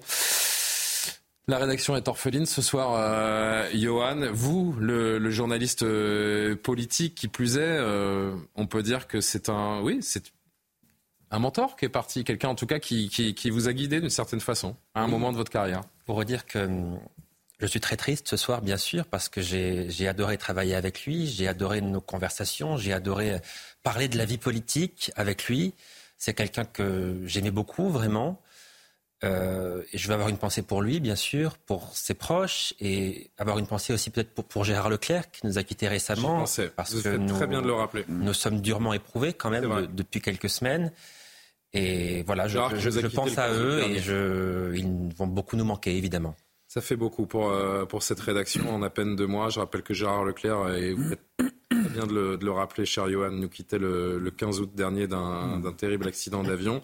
Et donc Jean-Pierre Elkabach, euh, ce soir à l'âge de, de 4 heures. Mm. Eric de Matin, je voudrais qu'on fasse un, un dernier tour de, de, plateau ensemble pour se, pour se souvenir de Jean-Pierre Elkabach. Mm, mm. Bah écoutez, euh, comme je le disais, il m'a accueilli à Europe 1, donc c'est déjà mon début dans la carrière de journaliste. Euh, toujours confiance. Et puis voyons s'envoyer des SMS de temps en temps. Je remontais un petit peu les SMS. Euh, et euh, quand il, a, il y a eu le Covid, à un moment, il a été resté bloqué longtemps chez lui. On le voyait plus le matin sur CNews. Hein, il avait disparu de l'antenne. Et on s'inquiétait tous. Hein. À l'époque, je faisais la matinale avec Romain Desarbres. Et il m'a dit Merci, cher Eric. Comme toi, je n'imaginais jamais vivre une telle tragédie. Et en plus, pour moi, avec un premier confinement de presque cinq mois, il était resté confiné cinq mois. Avec les douleurs, j'ai appris la patience. Mais là, je regrette de ne pas être physiquement à vos côtés. Merci de penser à moi comme moi je pense constamment à vous, avec fidélité. Salut à tous les confrères. C'est un beau mot et ça je l'ai jamais oublié, j'ai toujours. Et le dernier, il date du bouquin. Je devais, je devais le voir pour euh, la dédicace euh, de, ce livre vraiment extraordinaire hein, sur les rives de la mémoire, parce que finalement, on connaissait peu sa vraie histoire et sa profonde histoire. Et puis moi, ce qui m'avait vraiment euh, impressionné, c'est quand l'été dernier, je suis allé sur l'INA pour voir les interviews de François Mitterrand, cette confession de François Mitterrand, aussi bien pour s'expliquer sur le choix de la peine de mort, hein, puisqu'il ne faut pas oublier qu'en 1981, euh, au moment du débat, euh, la question lui a été posée, alors François Mitterrand ne le voulait pas. Hmm. Et, donc euh, Alain Duhamel et Jean-Pierre Alcabache ont quand même posé cette question, et François Mitterrand a osé dire oui. Je, suis favorable à l'abolition de la peine de mort, alors que les sondages étaient au contraire contre. et c'était très ennuyeux pour François Mitterrand qui espérait avoir cette élection en 81, mais alors que l'opinion était pour le maintien de la peine de mort, eh bien euh, là, François Mitterrand osait dire non. Moi, je suis contre parce que les, œuvres morales, les, la société morale aujourd'hui est contre cette peine de mort et donc il faut l'abolir. Il a eu le courage au risque. Et, donc, du coup, El Kabash était très très mal vu. Et ça, c'est très bien rendu hein, sur, sur les, films de Lina. Et puis le deuxième élément, on l'a vu tout à l'heure à l'antenne, c'est euh, sur euh, justement l'affaire Jean Bousquet, euh, l'affaire de Vichy. Et là, François Mitterrand est assez poignant dans ses explications puisqu'il il faut vraiment le voir hein, parce que ça ne se raconte pas que François Mitterrand n'était pas au courant Hein, et que voilà, donc j'en reste là, mais très grande tristesse. Et Jean-Pierre, on, vous aimait tant, vous nous manquez vraiment. Je voudrais qu'on entende une dernière fois Benjamin, Gabriel et, François. Peut-être juste Maureen, on s'arrête ensemble un instant pour peut-être récupérer, enfin montrer à nos téléspectateurs trois, quatre tweets vraiment marquants euh, ce soir des, des, grandes personnalités politiques ou médiatiques qui lui rendent hommage. Oui, Xavier Bertrand euh, a réagi hein, également sur Twitter euh, ce soir. Ils étaient également, oui, très proches. Il a dit profondément marqué par la disparition de Jean-Pierre Elkabach, lui qui inventa l'interview politique et aura marqué de son empreinte le journalisme. Sa curiosité et sa passion des livres resteront gravées. Son émission découverte, celle qui le révélait le plus. Euh, il y a également. Bernard Pardon. Oui, voilà, Bernard Cazeneuve euh, qui a réagi. Jean-Pierre Elkabach était un journaliste habité euh, par la passion de savoir, de comprendre et d'informer. Nous avions en partage des souvenirs d'Afrique du Nord, des expressions que nous étions seuls à utiliser. Il était mon ami Doran. Voilà, des mots qui, qui marquent. Et euh, nous avons, euh, pour finir, euh, Jacques, Lang. combien de répliques célèbres, combien d'émissions, combien de saillies diverses et marquantes auront jalonné la carrière de Jean-Pierre Elkabbach Tant et tant.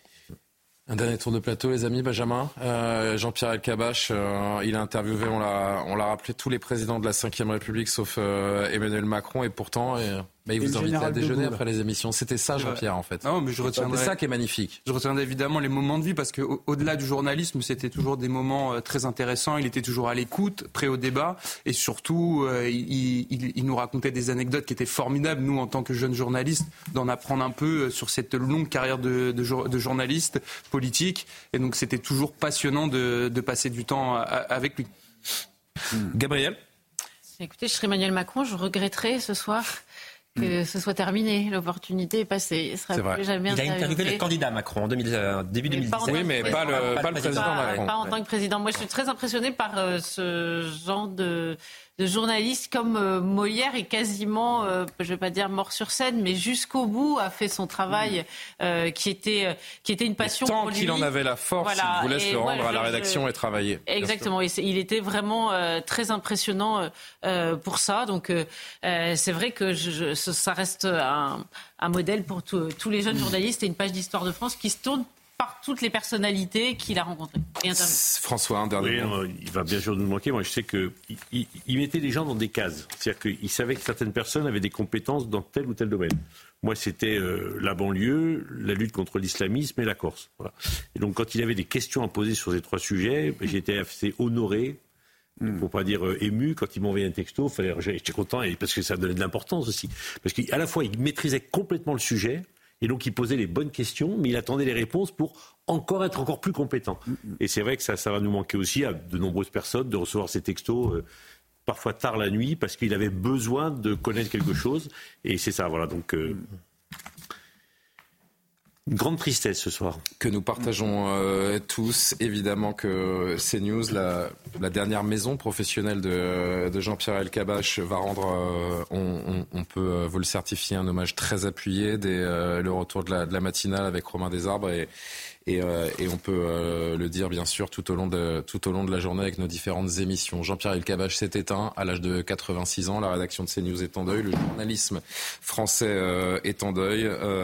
né en 1937, il s'éteint donc ce 3 octobre 2023. Merci à tous les six Merci à tous ceux qui ont témoigné euh, en direct sur CNews. Merci aux équipes en régie qui ont su réagir après avoir appris euh, juste avant cette émission cette triste information. On vous quitte avec le, visage de Jean-Pierre que aucun d'entre nous n'oubliera. Très bonne nuit sur, euh, sur CNews. L'édition de la nuit est à suivre et donc vous retrouvez Romain Desarbres à partir de 6h du matin. Bonne nuit.